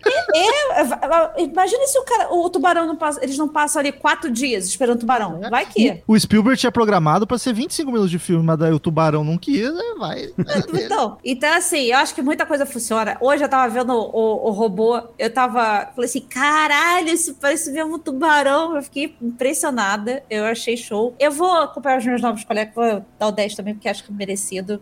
Caceta. assim, esse 10 veio, eu ia dar 9 pro filme, mas esse 10 veio por John Williams, que é um dos meus seres humanos favoritos da, da face da Terra, e, e ele merece esse pontinho aí. Amigos, temos o primeiro 10 na média do sábado 14 pro Tubarão episódio 20 e poucos. Não vou dar número. Mas tô chocado, achei que ia demorar mais e que loucura. E é bizarro, né? Porque se tu for. E acho que faz sentido, porque se tu for pensar assim, friamente, a gente já gravou de filmes melhores. Uhum. Só que a proposta é outra. E pra proposta do Tubarão, ele é perfeito, tá ligado? Sim. Por mais que ele seja, não seja tão inteligente, tão técnico, tão inovador, tão quanto alguns outros que ele gravou, mas no, no pacote, na, no que ele se propõe, ele é perfeito. Então tá, tá ele é funcional, cara. Ele é funcional. O, 40 e poucos anos depois. O Spielberg conseguiu fazer o que ele queria com um negócio básico, que é o quê? Um tubarão que mata a gente. É, é. E eles foram caçar o tubarão. Que nem, que nem o Romulo falou, 40 e poucos anos. O filme causar esse impacto 45 ainda. 45 anos depois. Não é, não é qualquer filme, tá ligado? É o Spielberg, só isso. Temos agora, só por questão de curiosidade, o Tubarão em primeiro. Em segundo lugar, Amnésia, com 9,6. E terceiro lugar, Invitation, com 9,5.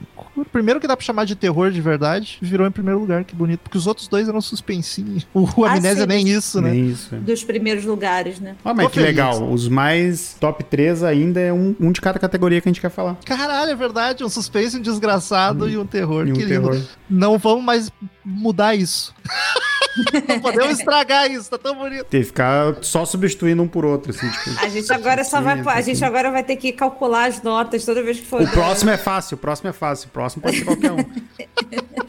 Queridos ouvintes, vamos lá falar o que, que entrou nos streamers e ler os e-mails de vocês.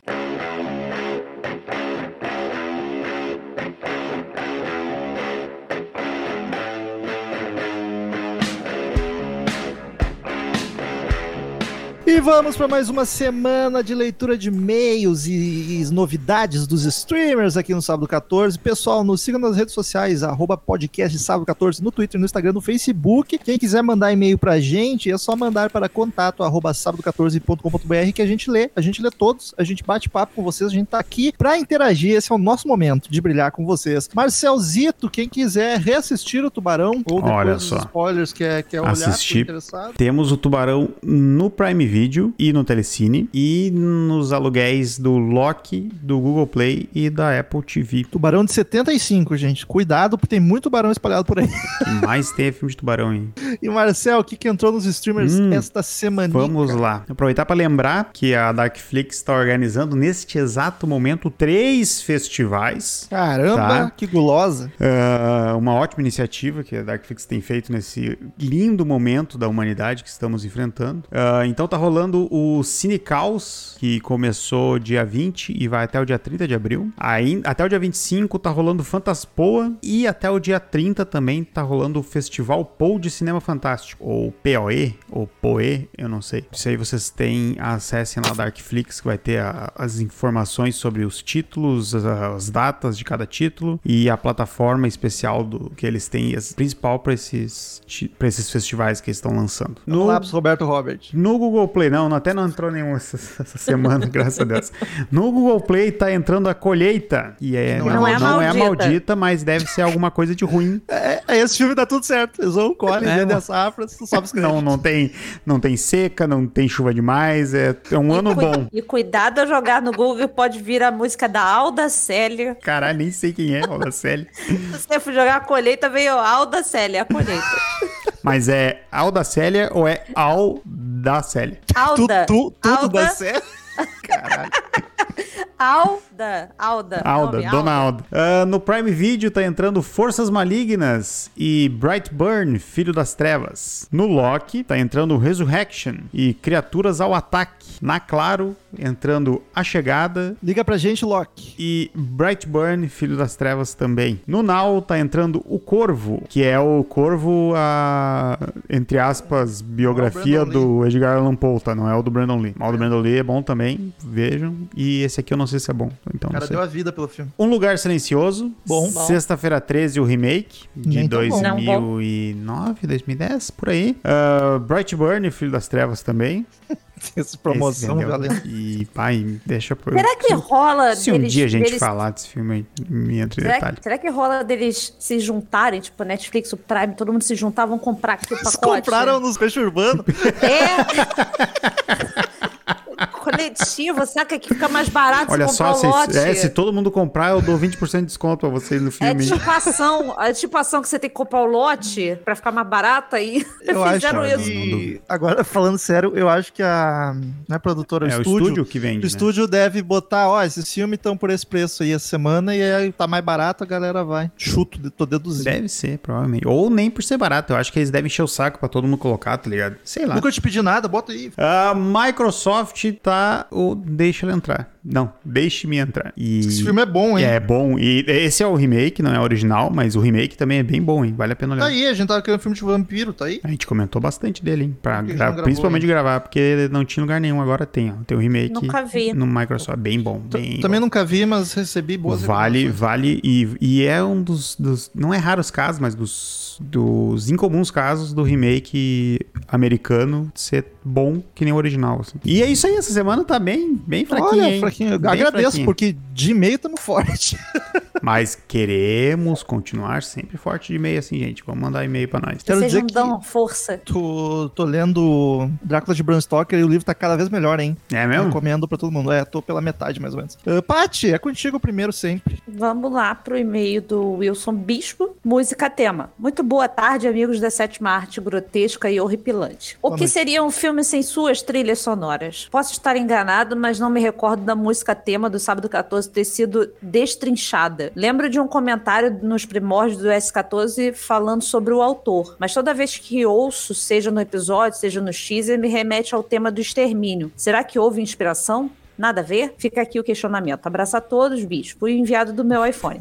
Eu achei que era abraço a todos, bicho. A trilha foi feita pelo Gustavo Blank, ele era meu colega de trabalho, brother pra caralho, fez pra gente. E não sei se ele usou de inspiração, chuto que não, porque não é muito dos filmes de terror. Eu pedi pra ele uma trilha que fosse pesada, sombria, arrastada, mas que não fosse muito lenta, porque a gente ia falar bobagem o tempo inteiro, então se fosse muito calminha. A referência que eu dei é Black Sabbath, uma guitarra dark e mais arrastada. Foi o máximo que eu falei pra ele. E aí ele disse: Ah, posso botar uns órgãos e eu mete bala que vai ficar foda. E Se foi, botar os órgãos. e foi Mas tudo que com eu sei carinho da, o órgão. foi tudo que eu sei sobre a trilha, que eu acho maravilhosa. Amo demais. A nossa trilha é foda. Isso tem, ó. Se, se tem uma coisa que é foda nesse podcast, é trilha, A, né, a- mano? a vinheta tá aber- boa a abertura, aí que tá. O conjunto do início é foda. Isso não Tudo que a dá, não não tem faz. que reclamar. Ele não O- todo o conjunto artístico é muito bom, né? Exatamente, Os exatamente. teasers, a- a- as Tudo, tudo que envolve profissional aqui tá maravilhoso. que nós sabemos escolher os profissionais que trabalham com a gente. Próximo e-mail. Antes de ir pro próximo e-mail, eu quero já reclamar aqui da galera que a gente passou uns 15 minutos do último episódio discutindo, que repercutiu isso, só que repercutiu o que não era uma questão. Começou como sendo uma questão, a questão do sangue, se era o sangue deles ou não, mas logo a gente falou, foda-se, independente de quem é o sangue. O ritual! o fato do cara ter sobrevivido e eles tentarem matar ele, isso não adiantava mais. Era essa a principal discussão. O sangue, foda-se, era só um detalhezinho. E a gente recebeu uns 25 e meio, quase todos falando só do sangue. Então vamos lá. Próximo é de Guilherme Calciolari. Ele diz: Fui ofendido. Foi. Fa- Ele mas não fala com vários as, tá? Mas não tem fôlego pra isso. Fala, galera do Sábado 14. Como Tá estão? fumando muito. Estamos bem. Resolvi deixar de ser desleixado e mandar e-mail. Aproveitando que consegui ver o filme O Segredo da Cabana, lavando a louça, lógico. Eu curto filme de gente idiota no meio do mato. E curto filme de engravatados andando pelos corredores resolvendo problemas. então tudo se encaixou. Curti o filme, mas no final me cansou um pouco. Depois que mostra a galera, a galeria de elevadores com a monstraiada toda, precisava mesmo mostrar cada um deles matando dois a quatro pessoas, duas a quatro pessoas. O sangue todo durou tempo demais. Fanservice, cara. Eu já olhei empolgadaço. Além disso, achei o clichêzão vilão de James Bond explica o plano maligno para os mocinhos bem desnecessário. James Bond, né? Bond é foda. Eu sou burro pra pegar esse tipo de coisa, mas naquele ponto já tava meio na cara que se tratava de um ritual pra apaziguar deuses antigos para que a humanidade não fosse destruída. Duas frases terminavam de explicar, não precisava daquilo tudo. Também fiquei puto com os dois no final. Vocês já vão morrer. Custava morrer sozinho e salvar a humanidade. se não tivesse o clichê anterior e eles não soubessem da história do ritual e achassem que estavam simplesmente tentando sobreviver, o fim do mundo teria mais impacto. Mas pra não ficar só na reclamação e tentar passar um pano nu pro Marcel, a história do sangue lá. Não, o sangue não era das vítimas, mas é ritual, gente, é simbolismo. O pão não é carne, o vinho não é sangue. Os deuses perceberam que tinha algo errado ali, já que o tal terremoto acontece bem na hora em que oferece o sangue aos deuses como sinal da morte do drogado. Não sei exatamente qual a lógica de tentar matar o cara com um tiro na cabeça depois. Essa era a discussão. Isso. Mas, mas como disse o Marcel, nunca tinham chegado a esse ponto. Já estavam e faltavam oito minutos pro nascer do sol. O desespero bate e o negócio era tentar matar o cara. O negócio era conversar com os deuses, mostrar o corpo. Eu falei que ele tava morto, não falei? Eles podiam ter conversado com. Eles tava? podiam ter conversado com o cara também, né? Pô, vamos mostrar o cenário inteiro pro cara. Olha, desculpa, mas é a humanidade, né, gente? Ô, Oi, seu Deus, olha aqui, ó. Tá o sangue aqui, ó. Empurrando, Daria chutando ele com o pé, assim, ó, tá aqui o cara. Finge morto aí, velho. Daria até pra argumentar que, após fugir e causar aquele inferno todo, foi escolha dele morrer daquele jeito. Hashtag Laureate. Não sei falar isso, mas é advogado. Advoguei. Enfim, filme legal, pacas, só me irritaram os detalhezinhos acima. A sopa de sangue recheada de referências não é minha praia. Por fim, e, bizarri, e bizarramente atendendo a pedidos, notícias populares. Voltamos lá, ao gente. melhor quadro do sábado 14. Aborto matou menina. Eu gostei do. Cara, tem um que é muito bom. Eu gostei do Homem nome. bolão de 320 quilos em lua de mel. Isso, eu- isso eu achei bacana. O Homem Bolão. É o melhor apelido pra gordo que existe. Sequestrado bebê diabo. Tarado Ah, teve achei- 275 filhos. Achei, Caralho. achei sacanagem com o bebê diabo sequestrar ele. A saga do bebê diabo não termina, né? O bebê diabo foi visto no telhado. Aí foram lá Nasceu, não, primeiro, ele. nasceu. É, nasceu, foi visto no telhado e agora sequestraram ele, Coitado, coitado. essa criança não tem paz. né? Que mais tem Parado, teve 275 filhos. Discos voadores invadem a Terra. Paulistas estão voando. Olha aí. Preso o casal que matou o vizinho a paulada. Tá, isso aí é normal. Isso aí é segunda-feira quase.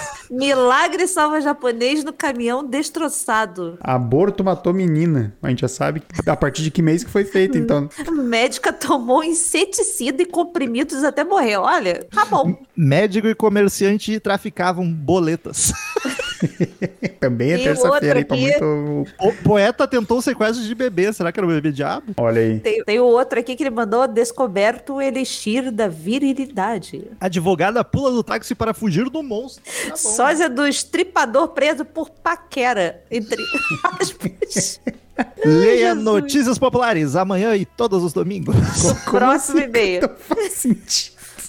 Queremos mais, por favor. Você não precisa. Cara, Cautilar, fica tranquilo. Quando não der pra mandar e-mail, escrito, Manda só notícias populares. Só manda notícias populares. Eu sei ma- que a gente pode pesquisar, mas se não for você, não tem graça. E manda uma página por vez. Tu gastou duas à toa aqui. Vamos, vamos economizar. Não deve Vamos ter esticar, né? Vamos destrinchar, né? Marcel, vai daí uma bíblia. Vamos lá, e-mail de Diogo Felipe. Ô, Bíblia, Jesus, Cristo. Últimos episódios, A Paixão de Cristo e uma curiosidade. Uma curiosidade só. Ah, Diogo Felipe, 28 anos, Criciúma, Santa Catarina. E aí, turminha, tudo certo? Tudo Ah, ótimo. tudo tranquilo. Ah, faz um bom tempo que eu não envio e-mail. Mas não foi por falta de vontade, simplesmente não deu tempo. Apesar disso, tenho ouvido todos os episódios do Sábado 14, muito obrigado por isso, semanalmente. E sempre faço questão de ficar até o fim da leitura de e-mails, pois muitas vezes é um podcast à parte, que quase me mata de tanto rir. Desculpa por esse episódio de hoje. Também pra pela, isso. pela animação de hoje, mas é sempre bom ouvir igual. Ah, comecei agora uma graduação em História, meus pêsames. Ô, Atualmente parabéns. trabalho como programador. Tem certeza que tu quer mudar, cara?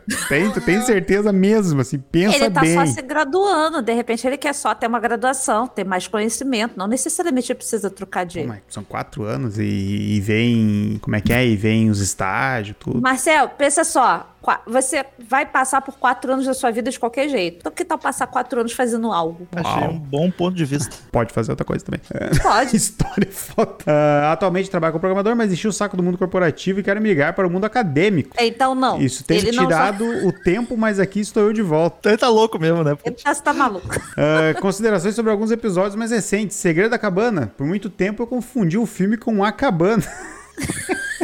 É compreensível. Achei que era adaptação do livro Cabana. Obviamente estava errado. Até porque tem adaptação, acho que A Cabana, né? Mas tudo bem. Tem, depois da gente, tá vendo? Depois da gente gravar de Paixão de Cristo, a gente grava da cabana, o povo acha que é o quê? Virou coisa de autoajuda aqui, né? Ah, Próximo, semana que vem, quem mexeu no meu queijo?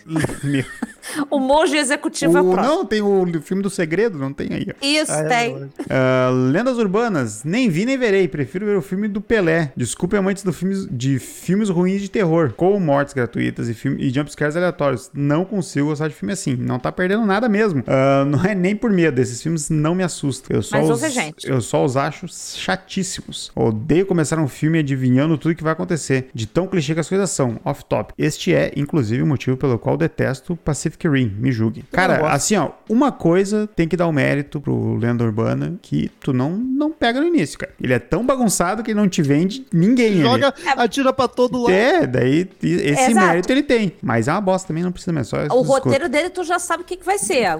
Tem um assassino, mas tu não sabe o que, quem é mesmo. E tu não sabe porque o roteiro é mal escrito, não porque ele é bem escondido. Exato. Olha, olha aí, aí tem um Não Não é detalhe. mérito nenhum. Se duvidar, até metade do filme, nem o roteirista sabia quem é. Ele estava Acho jogando. muito provável, hein? Eu acho que tava rolando ainda ah, uma discussão pra quem era, e o maluco falou assim: quer saber? Vou sortear aqui no papelzinho, ó. Quem escreveu o melhor final com o cara sorteado ganha o prêmio, tá ligado? Isso! Deram o prêmio. Olha, eu vou Chegaram dizer, na faculdade, ó, o pessoal estudante lá, quem escreveu o final desse filme aqui? vou dizer que isso explica muita coisa mesmo, aquele filme. Agora, sobre a Paixão de Cristo. Ah, tem muita história com igrejas e filmes cristãos. Me identifico muito com o Marcel nesse sentido. Desde que me conheci como gente, aos meus 17 anos, eu frequentei assiduamente, assiduamente a Igreja Batista, que ainda é frequentada pelos meus pais. E quando digo assiduamente, quero dizer que mergulhei fundo na vida evangélica. A melhor parte do mergulho é quando tu sobe da piscina de novo. Só tem isso pra dizer. Ah, eu participei do, min- do Ministério de Louvor, onde eu tocava violão. Aprendi a tocar para, para participar desse grupo. Também cheguei a trabalhar nos equipamentos de som da igreja, cuidando da sonorização durante os cultos de domingo à noite. Essa parte eu acabei fazendo também um tempo. Depois dos meus 17 anos, 16 e meio para ser mais preciso, comecei a ter uma crise de fé fodida. Lembro do que me fez começar essa crise. Na igreja eu era ensinado que as pessoas do mundo, ou seja, aquelas que não tinham Deus no coração, eram infelizes. E apenas nós, da igreja, tínhamos a verdadeira felicidade. Na época, eu precisei passar uma semana em- na casa de, de um colega da escola, católico, para fazer um trabalho. Ah, mas daí tu- que, isso, isso é gente com que tu faz trabalho, cara. Olha, olha as pessoas com que tu anda. Ó a rixa dos, dos religiosos. Ai, ai. Não, eu tô real impressionado ter que passar uma semana na casa de alguém pra fazer um trabalho de escola. Eu Que passei. trabalho é esse? Eu passei um final de semana e eu queria me matar já no segundo dia, imagina uma semana. Naquela semana notei que aquelas pessoas eram mais felizes do que eu. Eram mais livres e menos amarguradas. A amargura é Eu uma acho que o problema é uma não é da palavra, religião. É uma não, amargura é uma palavra que define o meio evangélico muito forte. hein? Mas isso não é acho que não é questão da religião, cara. Acho que só a família era estruturada, só isso. Isso destruiu minhas estruturas de fé. E após um processo que levou três anos, eu me descobri ateu. Sim, você não se torna ateu, você se descobre ateu. De verdade, olhando para trás, noto que eu nunca tive uma fé de maneira séria. Eu mais dizia que tinha do que tinha. Lembro que na Igreja Batista havia uma coisa chamada certeza da salvação. Basicamente, era se eu morrer agora, eu tenho certeza que vou para o céu. Teoricamente, qualquer cristão evangélico teria que ter a certeza. No meu caso, eu nunca tive. E não por não querer, ah, mas por eu não conseguir sentir nenhuma mudança em mim. Resultado, eu falava da boca pra fora que eu tinha. Na Eu tô- católica, o que importa é da boca pra fora. Se tu pedir perdão pro padre antes de morrer, tá tudo certo. Aí que tá, o, a evangélica encurta, não precisa nem pedir, não tem, não, não precisa do É intermediário. só você ter certeza. É. Após esse breve comentário, quando eu vi o filme A Paixão de Cristo, lembrei que amei. Era a época que eu mais estava agarrado à igreja. Me assustei com as cenas de Judas e as crianças. Lembro que passei uma madrugada acordado, mas eu sempre gostei da história. Hoje, vejo um valor maior no filme pelo uso do aramaico. Temos que lembrar que os americanos são preguiçosos, odeiam, lege- odeiam legenda e odeiam ainda mais filme que não são em inglês. Mel Gibson ter conseguido lançar um filme feito inteiramente em uma língua semi-morta e esse filme ter feito um sucesso é um feito e tanto. Agora a curiosidade que eu estou há anos pra falar.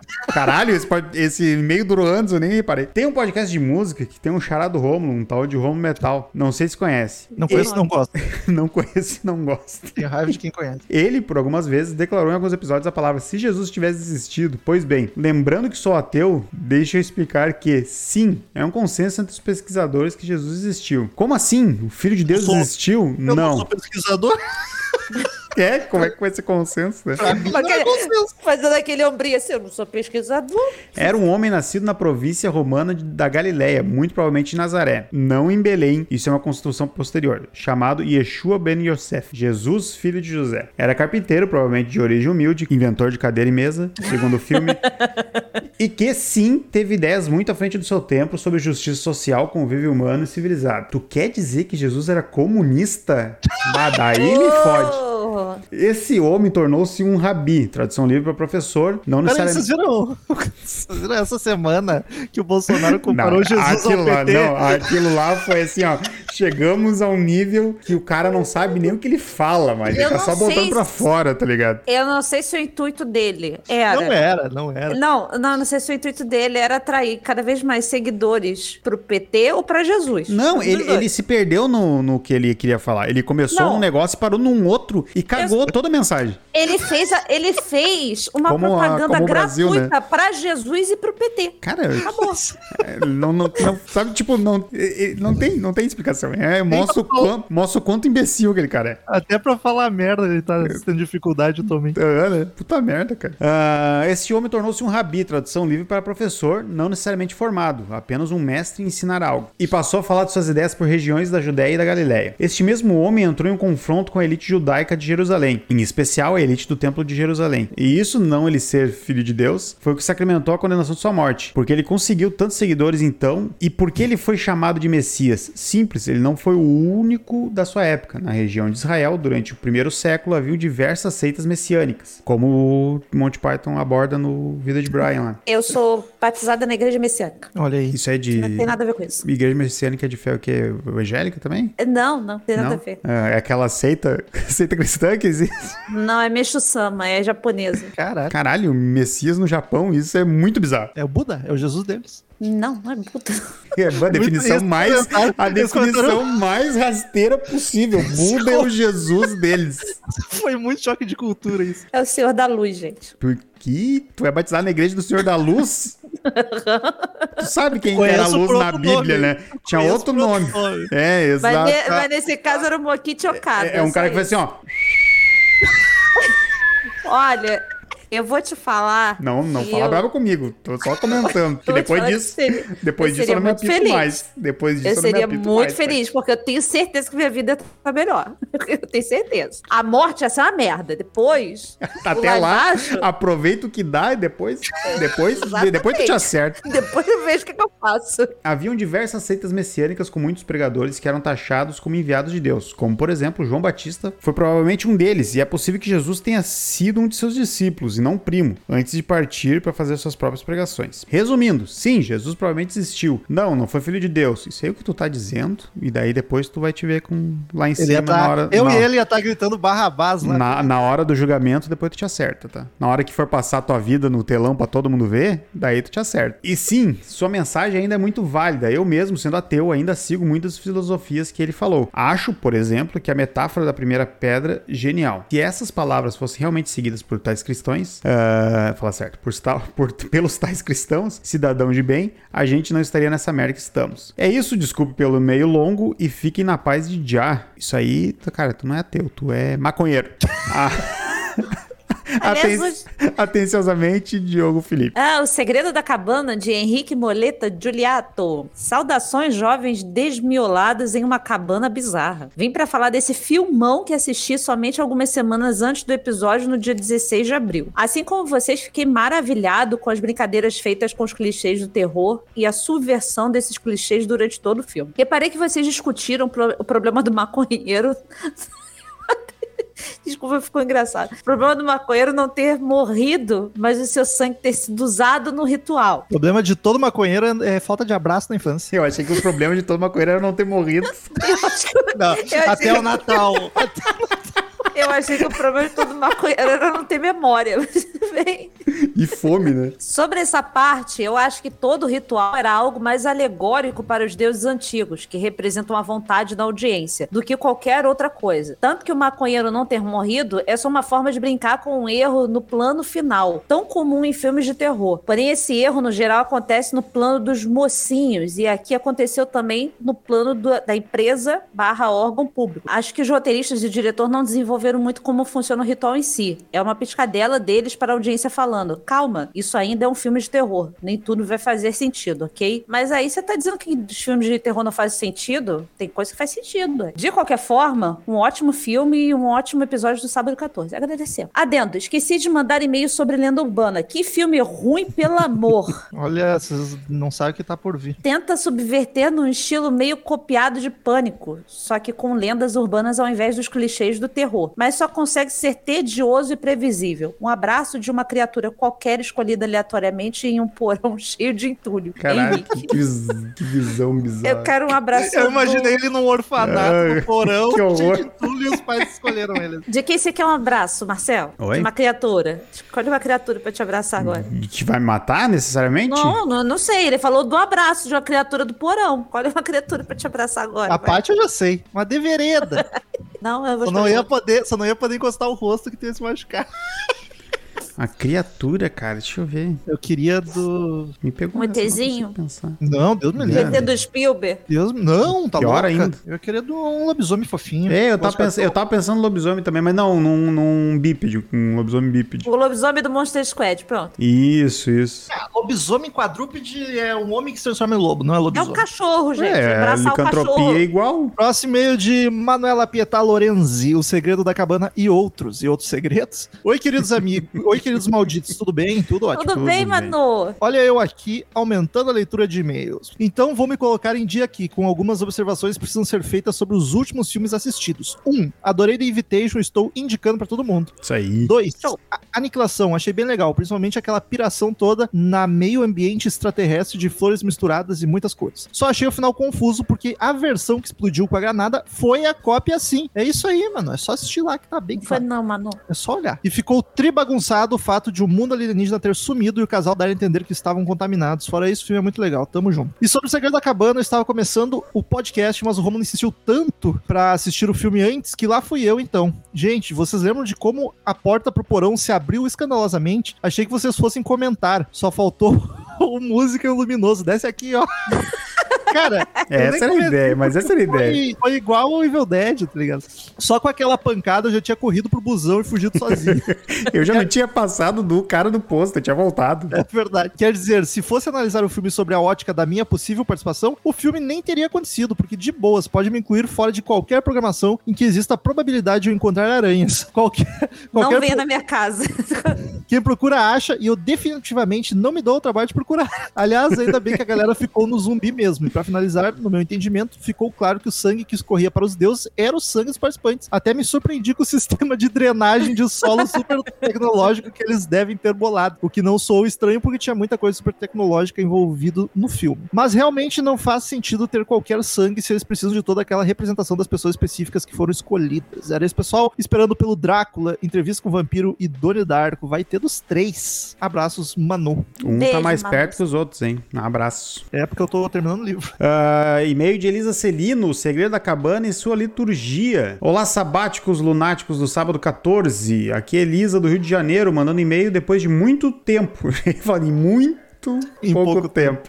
Não deixei de ouvir os episódios e me divertir sempre. Muito obrigado. Continue ouvindo. Bonito, tem episódio que a gente não se diverte, mas ela tá se É que isso, isso é importante. Tá aí a importância do podcast. Sobre o filme O Segredo da Cabana, primeiro, agradeço pela indicação. Na época eu tive o mesmo preconceito que a Paty quando eu li a sinopse e vi o trailer. Achei que fosse mais um filminho clichê e deixei passar. Mas vi agora pela indicação de vocês e adorei o filme. Toda a treta durante a gravação, quando vocês comentam sobre os totens no subsolo e, e se é sangue ou não de cada um dos personagens, o atleta, o estudioso, o tolo, a puta, a virgem, isso me fez pensar sobre a simbologia e liturgia. O povo focou no sangue mesmo, a gente fracassou nessa discussão. Entende-se por liturgia o conjunto de elementos e práticas de um culto religioso, no caso a liturgia católica, por exemplo, quando Jesus diz "Tom- tomai e bebei, pois este é meu sangue, o que está no cálice não é o próprio sangue de Jesus. Ainda bem, a Bíblia ia ser bem bizarra se fosse, né?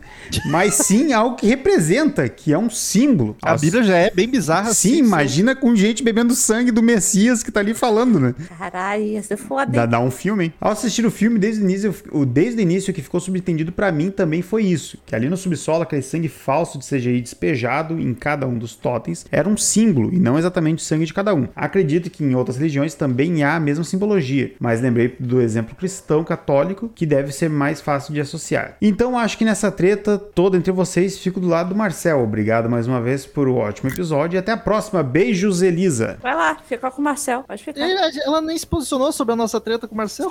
Ela se posicionou sobre o sangue, que não foi a treta. Pode ficar com o Marcel. Próximo e-mail é da Paty. Leonardo T. Rodrigues, Monster Squad, mais 18. Olá, meus amores, como vão? Muito obrigada pelos amores. Gosto de ser tratada bem. Depois Há do clima. É, tem alguns momentos. Depois do clima tenso entre os brothers no último episódio, decidi.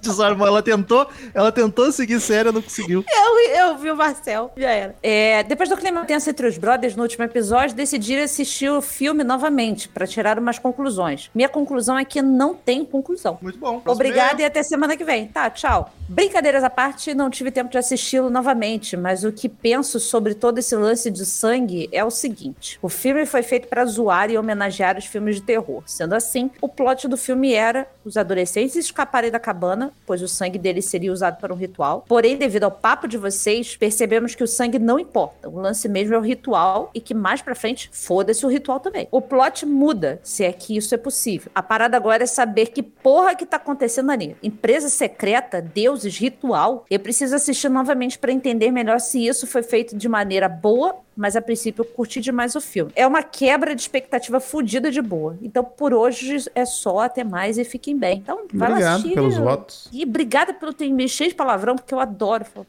Carioca se sente em casa. Eu me sinto. Próximo é de Cláudio Alves. Deixa eu contar um segredo.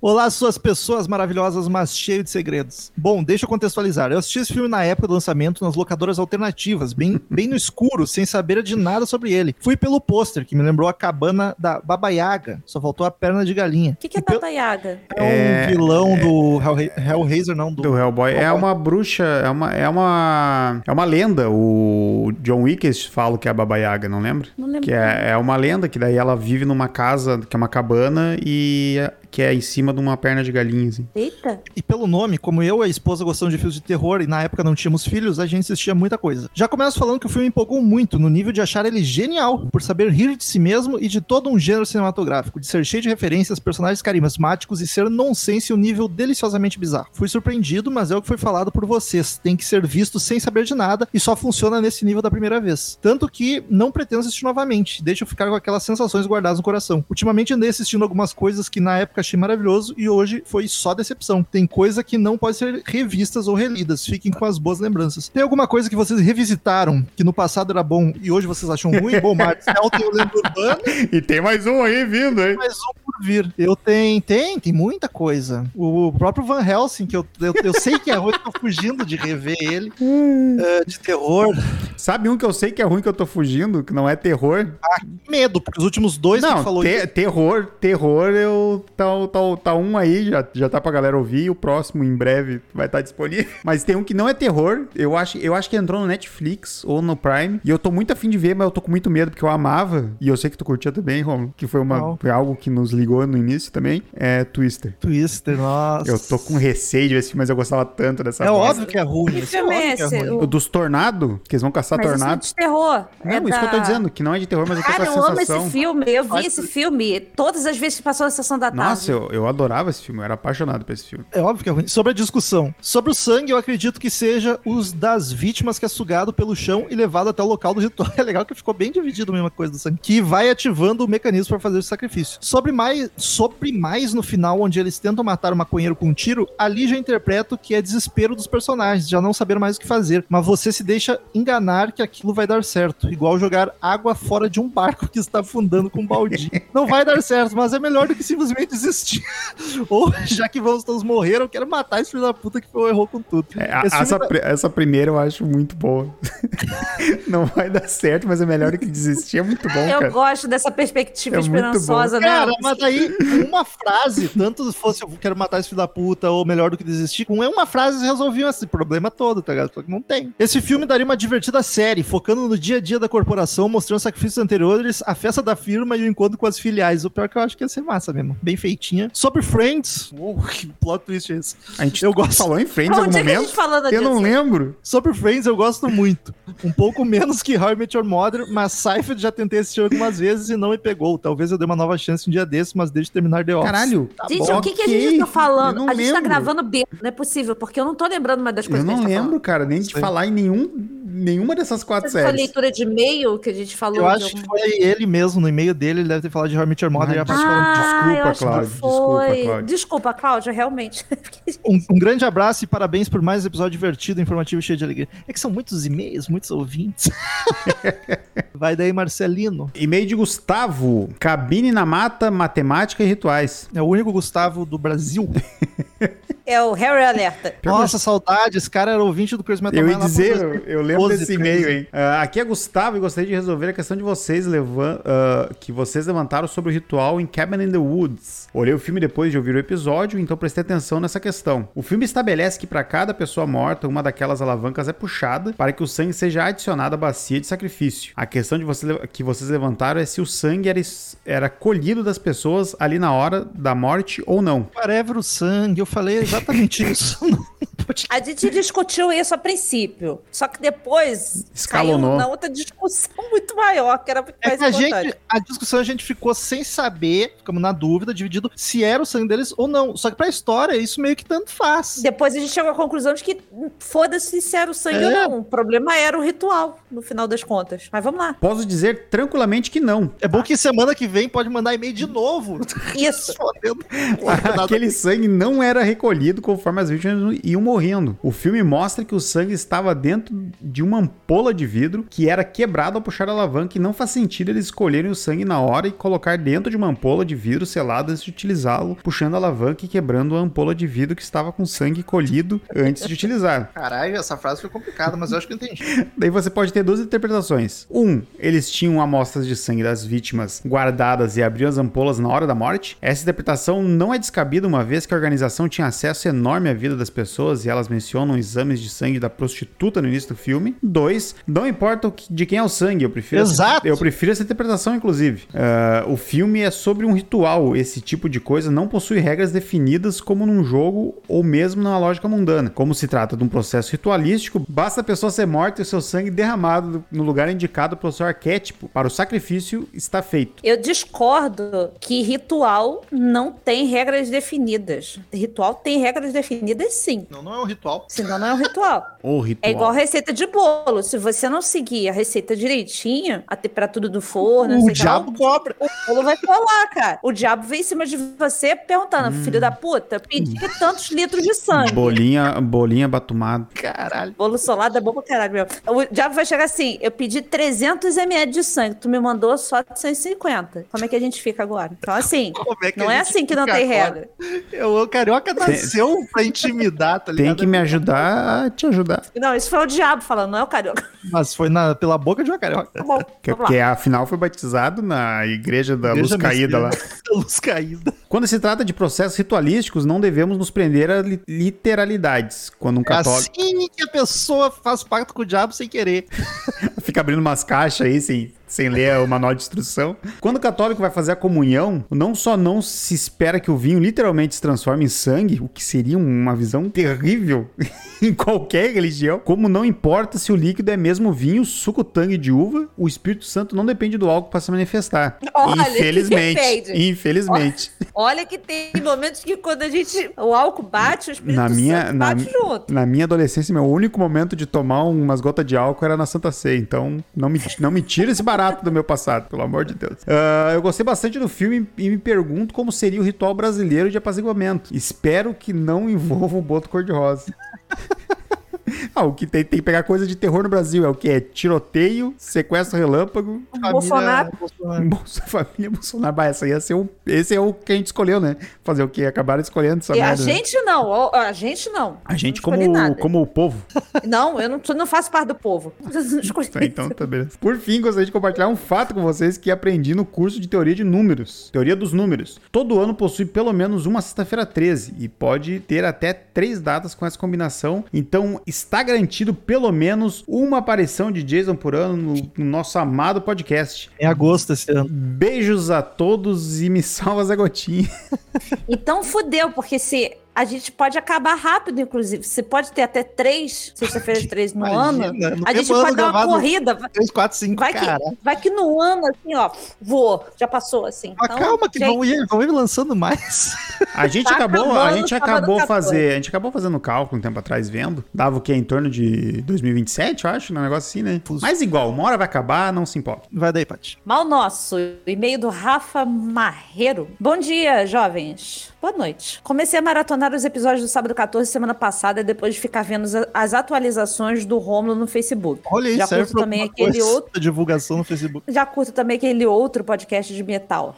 Sobre o Mal Nosso, ainda não vi o filme, mas vou assistir porque me deixaram interessado em ver essa bagaça. Desculpa aí. Confesso que tenho. Eu, eu gosto do, é, do desprendimento das pessoas em ouvirem a gente e depois irem ver o filme, sendo que não viram, assim. Eu gosto desse desprendimento. Queria ter esse desprendimento. Eu não consigo ter nenhuma informação do filme querer ver ele depois. Eu gosto de não saber nada do filme. Mas enfim. Confesso que tenho também esse preconceito com o cinema nacional, principalmente de terror. O único dos poucos que vi e gostei é o Condado Macabro. Não Marcelo conheço. falou desse filme, não chegou? Hum, Não. Desse acho que não. Foi isso, não. Continue firme e fortes em tudo e quem sabe depois dessa pandemônia vire padrinha deste podcast também. PS, a Paty citou os livros de vampiros brasileiros e na hora me lembrei de um livro que li quando tinha 10 anos e aluguei na sala de leitura da minha escola, O Vampiro que Descobriu o Brasil. História muito boa e quem curte história se ambienta, se, se ambienta bem nas passagens por fatos históricos nacionais. Poxa, gostei, vou catar. Eu adoro história. Vampiro português.